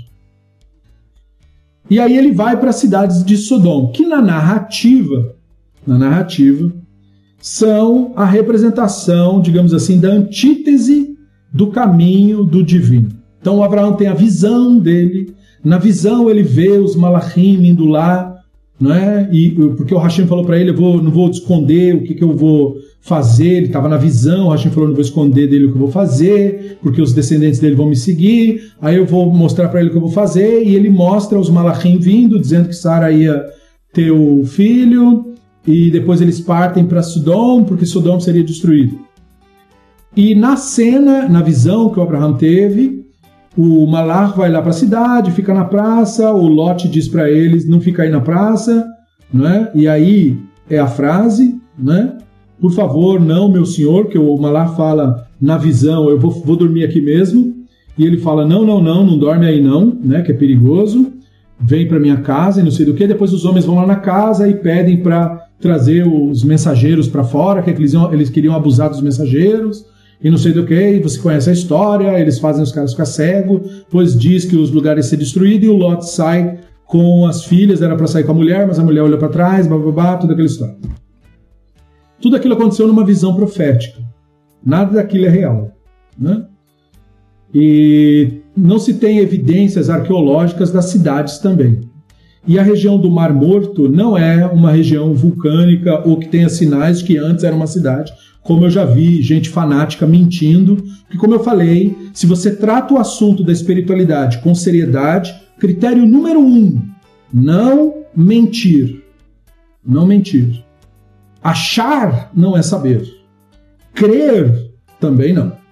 Então não se pode mentir quando se lida com assuntos da espiritualidade, se isso tem valor para você. Se. Quando não tem, a mentira rola solta. Né? E aí você percebe as diferenças entre charlatães e pessoas que lidam com a espiritualidade de fato. É, é o não ter problema em mentir. É isso que separa. Né? Então, nós não temos evidências que essas cidades existiram. E, portanto, a cena, toda a cena da Bíblia hebraica que envolve o divino interagindo ou o mensageiro interagindo é uma visão profética. Ponto. E, portanto, nessa cena, o Lote é associado com Sodom, com o lugar aonde se abusava de pessoas. Os sábios do Midrash trabalharam a ideia de Sodom, mostrando para nós como eram entendidas antigamente a, as tradições relacionadas a Sodom, o que, que eles pensavam sobre Sodom antigamente. E eles contaram para nós que Sodom era um lugar onde a bondade, o, o auxílio ao próximo, era abjeto. Eles criaram uma lei que proibia ajudar pessoas pobres. Já falei isso em outras aulas. Né? E era isso que fazia de Sodom Sodom. Isto é, ser um sodomita hoje em dia é como ser um neoliberal. Não é? cada um por si que se dane quem mora na rua, as pessoas estão na rua porque querem, não é assim que eles costumam dizer? As pessoas estão na rua porque querem, não é? Essas pessoas pobres aí, não pode dar comida para eles, senão eles, eles não saem de lá. É mais ou menos isso que se pensou em Sodoma. Né? Mais ou menos não, foi literalmente isso, porque a regra, o Midrash conta, foi que eles disseram que quem desse um pão que fosse para um, um pedinte na rua receberia pena capital. E conta-se o Midrash que uma moça foi escondido por não aguentar ver um cara quase desfalecendo de fome e sede, sem forças nem para sair da cidade. E aí ela foi com odre de alguma coisa para ele beber e um pão. E ela fez isso na calada da noite, é, confiante de que ninguém viu. Mas no outro dia, os seus próprios vizinhos deduraram ela, né, agente de bem, defensora da lei, mostraram que ela violou a lei, e aí ela foi levada e executada. E a pena dela, pelo que o Midrash ilustra, foi que ela foi posta nua, parece que foi chicoteada para ficar com as marcas, aí jogado mel e depois amarrada num vespeiro. E aí os vespas pica teriam picado ela, se irritado com a presença dela e picado ela até que ela morresse. Os gritos dela teriam trazido o julgamento divino mencionado na cena. De modo que quando essa cena é narrada por Abraham, fala assim: o grito da cidade de Sodoma chegou até mim. Aí o Midrash diz: o grito era o grito dessa moça. Né? O grito da pessoa que eles assassinaram, porque tinha concepções é, de justiça social. Né? Então, ser sodomita não é, não tem nada que ver com o que é popular hoje em dia, né? Isso é associado à homossexualidade e tal. Não tem nenhuma relação com isso na origem. A origem dessa história é nossa tradição, convenhamos, né? Então não tem nada que ver com isso. Tem que ver com é, ser uma pessoa é, sem consciência social, basicamente um neoliberal radical, né? É, e aí, portanto, é, o Lote é, é, retratado como uma pessoa que, quando menciona o nome divino, o nome que ele menciona não é sagrado. Então veja que o, o, o Ramban escolheu com cuidado. O Abraham é a pessoa que, quando menciona o nome divino, o nome é sagrado. Mas qual é a característica do Abraham? a bondade com estranhos. Abraão era o cara que abria a tenda, recebia pessoas, não é? dava de comer para as pessoas, ensinava as pessoas sobre o divino e fazia isso de graça, ele não cobrava. Né? Se a pessoa fizesse uma brahá e agradecesse ao divino, ele não cobrava por água que ele compartilhava e por comida que ele compartilhava com transeuntes no meio do, do, das peregrinações pelo deserto que ele fazia. É isso que ele representa. Ele é, ele é contrastado com Lot, um acumulador, de riqueza que não compartilhava. Então, por que o Lote na cena de Sodoma é salvo? Só por causa daquele verso que o Rambam diz que é o único que pode ser considerado sagrado na história da visão toda. Que é o verso que ele diz: Não, por favor, meu senhor, teus, ouve, o teu servo já encontrou graça aos teus olhos. Né? Ou seja, vocês já me ouviram, então venham para minha casa. Quando ele decide que os mensageiros têm que ir na casa dele. Por que ele faz aquilo? Porque ele aprendeu isso do Abraham. Aquilo salvou a vida dele, porque se não fosse aquilo, nele não seria. A visão teria sido outra, teria sido de que aquilo aconteceu e ele morreu junto com todo mundo lá. A história é criada para dizer ele sobreviveu e só sobreviveu pelo ato de bondade. Ele não sobreviveu porque acreditava no divino, ele não sobreviveu por, porque era parente do Abraão, ele sobreviveu porque ele fez um gesto de bondade. E aí, por isso, essa questão de eles serem acumuladores, pessoas que só se importam consigo mesmo e não estão nem aí para quem está em volta, que era o sistema de cobra come cobra de Sodoma. Né? Praticamente o sistema atual. Né? E é, a mulher do Lot é considerada essa pessoa que é apegada, por isso que ela olha para trás na cena e fica por ali mesmo e tal. E, e depois tem a história dele com as filhas, enfim, que é na verdade uma difamação por parte dos hebreus dos povos de Moabe e de Amon, né? para dizer que eles são frutos de incesto. Uma difamação, não se sabe, o Abraão não soube de nada da história, isso aí foi um redator posterior que colocou ali para, na verdade, falar mal ou diminuir é, aos olhos dos vizinhos os povos de Amon e Moab, que eram povos que existiam ali na região. Certamente não era como o próprio Amon e o próprio Moab contavam as próprias histórias sobre os próprios ancestrais.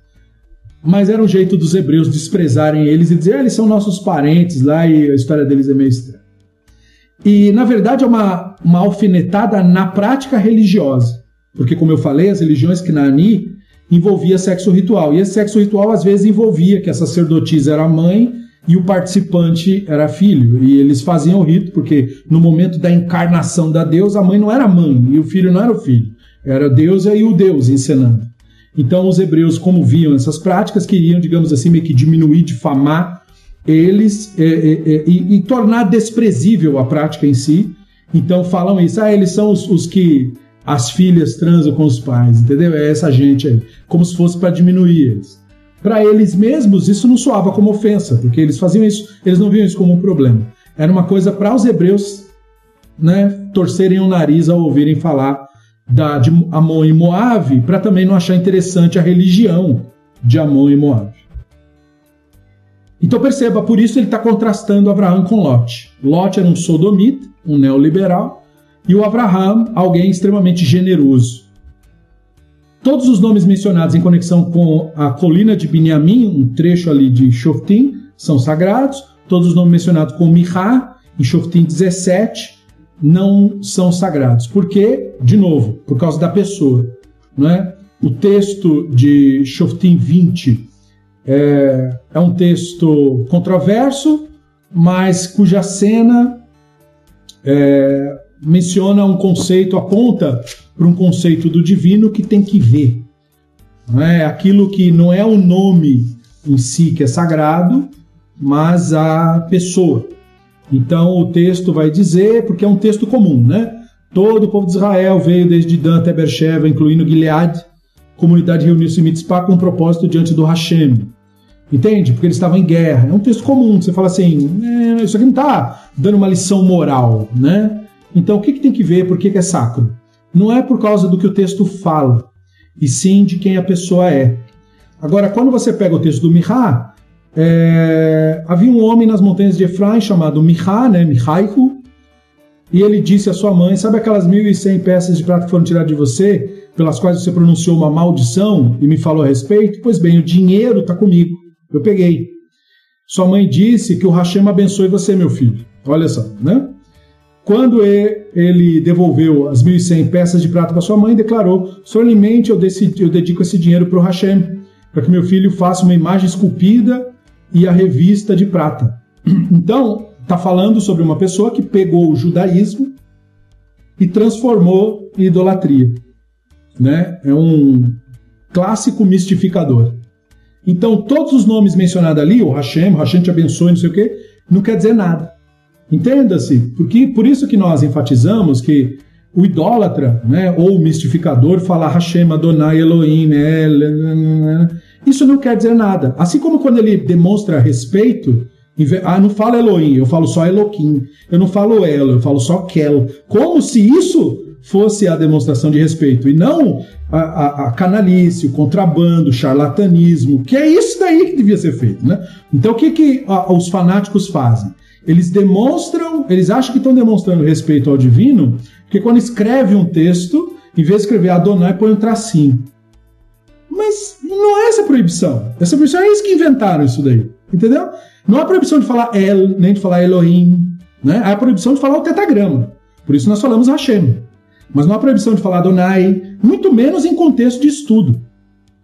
E eu não tenho nenhuma preocupação, ah, mas alguém vai ler. E daí que alguém vai ler? Mas não é essa a proibição. Eu tenho que focar no foco, não é? Porque na verdade, como eu honro o nome divino, não sendo um canalha, não mentindo para as pessoas. É assim que eu honro o nome divino. Eu não honro o nome divino botando tracinho. Quando eu escrevo Deus, eu ponho tracinho, tiro e, ponho tracinho. Isso aí não significa nada, porque Deus também não é uma palavra sagrada. Deus é um termo em latim, é um conceito latino de divindade, muito mais associado com o cristianismo que conosco. Eu não estou demonstrando respeito ao divino por isso, porque escrevo dus em vez. Isso aí não quer dizer nada. Isso quer dizer muito pouco e é gerar uma desculpa para continuar sendo canalha. Então o foco não é esse. a demonstração do respeito ao divino, ao nome sagrado e tudo isso, não tem que ver com a maneira como eu uso o nome, eu trato ele como fórmula mágica. Tem que ver com o tipo de pessoa que eu sou. Como o Mihailo era um canalha, todo nome divino pronunciado por ele não significa nada. Como nas cenas do, da, da, colina do Binyamin, as pessoas estavam de fato comprometidas com algo, mas elas tinham visões adequadas do divino, pelo menos naquele momento, então o nome é consagrado, porque é isso que torna o nome consagrado. A consciência em você é que torna as coisas sagradas. Não é o nome em si que é sagrado. Adonai, Hashem ou qualquer outra coisa, da parte de um charlatão, é a mesma coisa que um nome de ídolo. Adonai, Hashem ou outra coisa, da parte de uma pessoa que compreende o divino, isso é sagrado. Então não é o nome que é sagrado, é a pessoa. E a pessoa não é a pessoa, a história da pessoa, o nome da pessoa, o título da pessoa, onde a pessoa estudou, o trabalho da pessoa, quanto dinheiro a pessoa tem. Não é isso que é a pessoa. A pessoa é a Nishama, a consciência que somos. E existem pessoas que são despertas para esse fato e a maioria que não é. Então cabe a cada um de nós entender quem somos nós. Porque se você não sabe quem você é e não experimentou quem você é, você ainda não despertou. Mas quem despertou, reconhece quem despertou. Né? Porque não se trata de uma coisa de convencimento.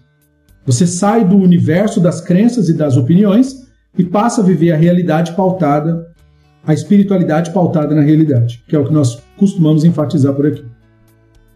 Então por isso que há uma diferença, né? Todos os nomes em conexão com Navot são sagrados. Cada menção do nome é, Shlomo que consta em Shirachirim é sagrado porque o Shirachirim é um livro de elogios de, de, um, de um apaixonado falando para a amada, aí alguém poderia pensar que, ah, mas aquilo ali é só um apaixonado. Mas não. Aquilo é uma metáfora poética da nossa relação com a espiritualidade. Uma metáfora poética, escrita em linguagem de poesia. Então é sagrado. Aí, exceto um verso, ele diz: Tu, ó Shlomo, terá milhares. Porque quando tem o conceito desse, esse conceito do ter, é da mentalidade, aí não é sagrado. Nada que vem da mente é sagrado.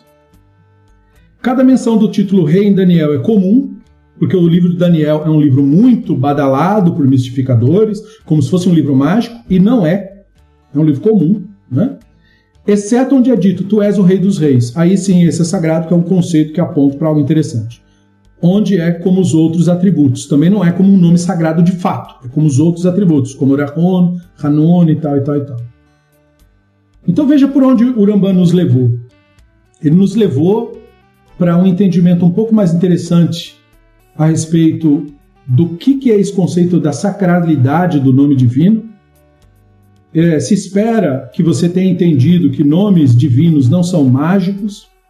Se espera que você tenha entendido qual é o sentido de de fato dar respeito ao nome divino, que você tenha entendido as regrinhas antigas sobre isso que nós leve ao pé da letra, não existe tribunal para fazer nada do que nós estudamos, é apenas um conceito para que entendamos a seriedade da situação, a, a importância que a questão tem tradicionalmente falando e os valores que se procura apontar por meio dessas, desses ensinamentos, dessas provocações, podemos assim chamar, que o Rambam nos proporciona através desses estudos. Nem todo mundo que estuda isso olha com lucidez para esses textos. Esses textos são altamente fanatizados. Você deve ter percebido quão fácil é ler essa mesma coisa que eu li e ter uma visão completamente estúpida, tipo o Afeganistão no momento, né? de radicalizar e enlouquecer, porque, como o Urambã está explicando agora, nesse último parágrafo, né? Shoftim 17, comum. Shoftim 20, sagrado. Porque o que, que muda? O nome? Não, o nome é o nome. Aparece Adonai em um, Adonai em outro, Elohim em um, Elohim em outro. Mas muda a pessoa. O que torna algo sagrado não é a coisa. A única coisa sagrada é a divindade, é o divino. É a única sagracidade que existe no universo real. No universo material inteiro, em toda a natureza, nada é sagrado em si.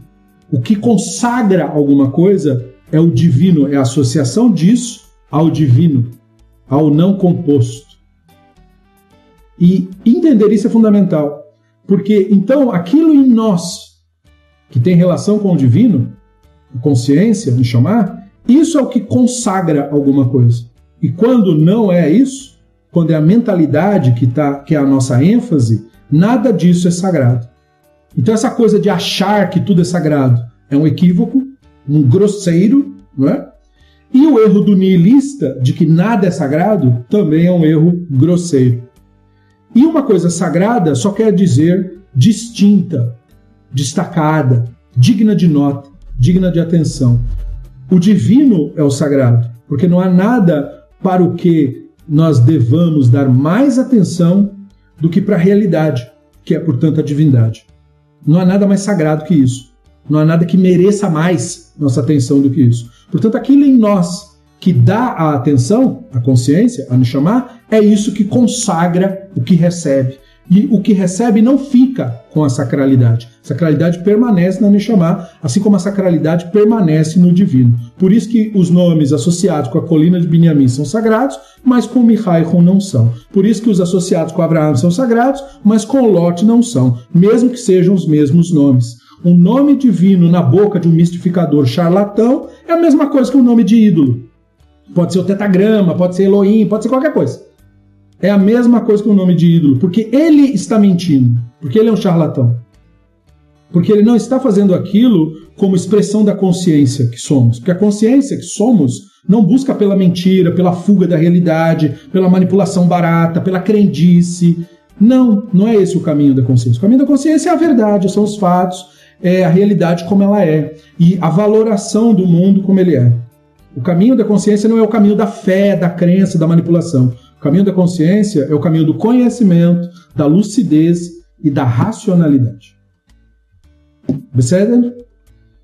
Isso nos, é, nos leva a concluir mais um capítulo do Mishneh Torah, que também representa o nosso retorno depois desse pequeno hiato, devido a, enfim, problemas de saúde e também técnicos, né? Que Baruch Hashem, graças a nossos colaboradores, foi resolvido e Baruch Hashem o de saúde também. É, e temos, é claro, que permanecer vigilantes, enfim, né? porque essas coisas vão e vêm. Mas Baruch Hashem et Barach deu tudo certo. Estamos aqui, continuaremos enquanto isso for possível. E eu quero agradecer a cada um dos colaboradores que mantém o Beit Midrash existindo voluntariamente, porque dão valor para isso. E é isso que torna o Beit Midrash Livre um, uma iniciativa sagrada. Não é porque tem nada nela sagrado, e sim pelas consciências que tornam isso sagrado. Então, muito grato a cada um de vocês, Mitzvah, e até a nossa próxima aula, Besserat Hashem.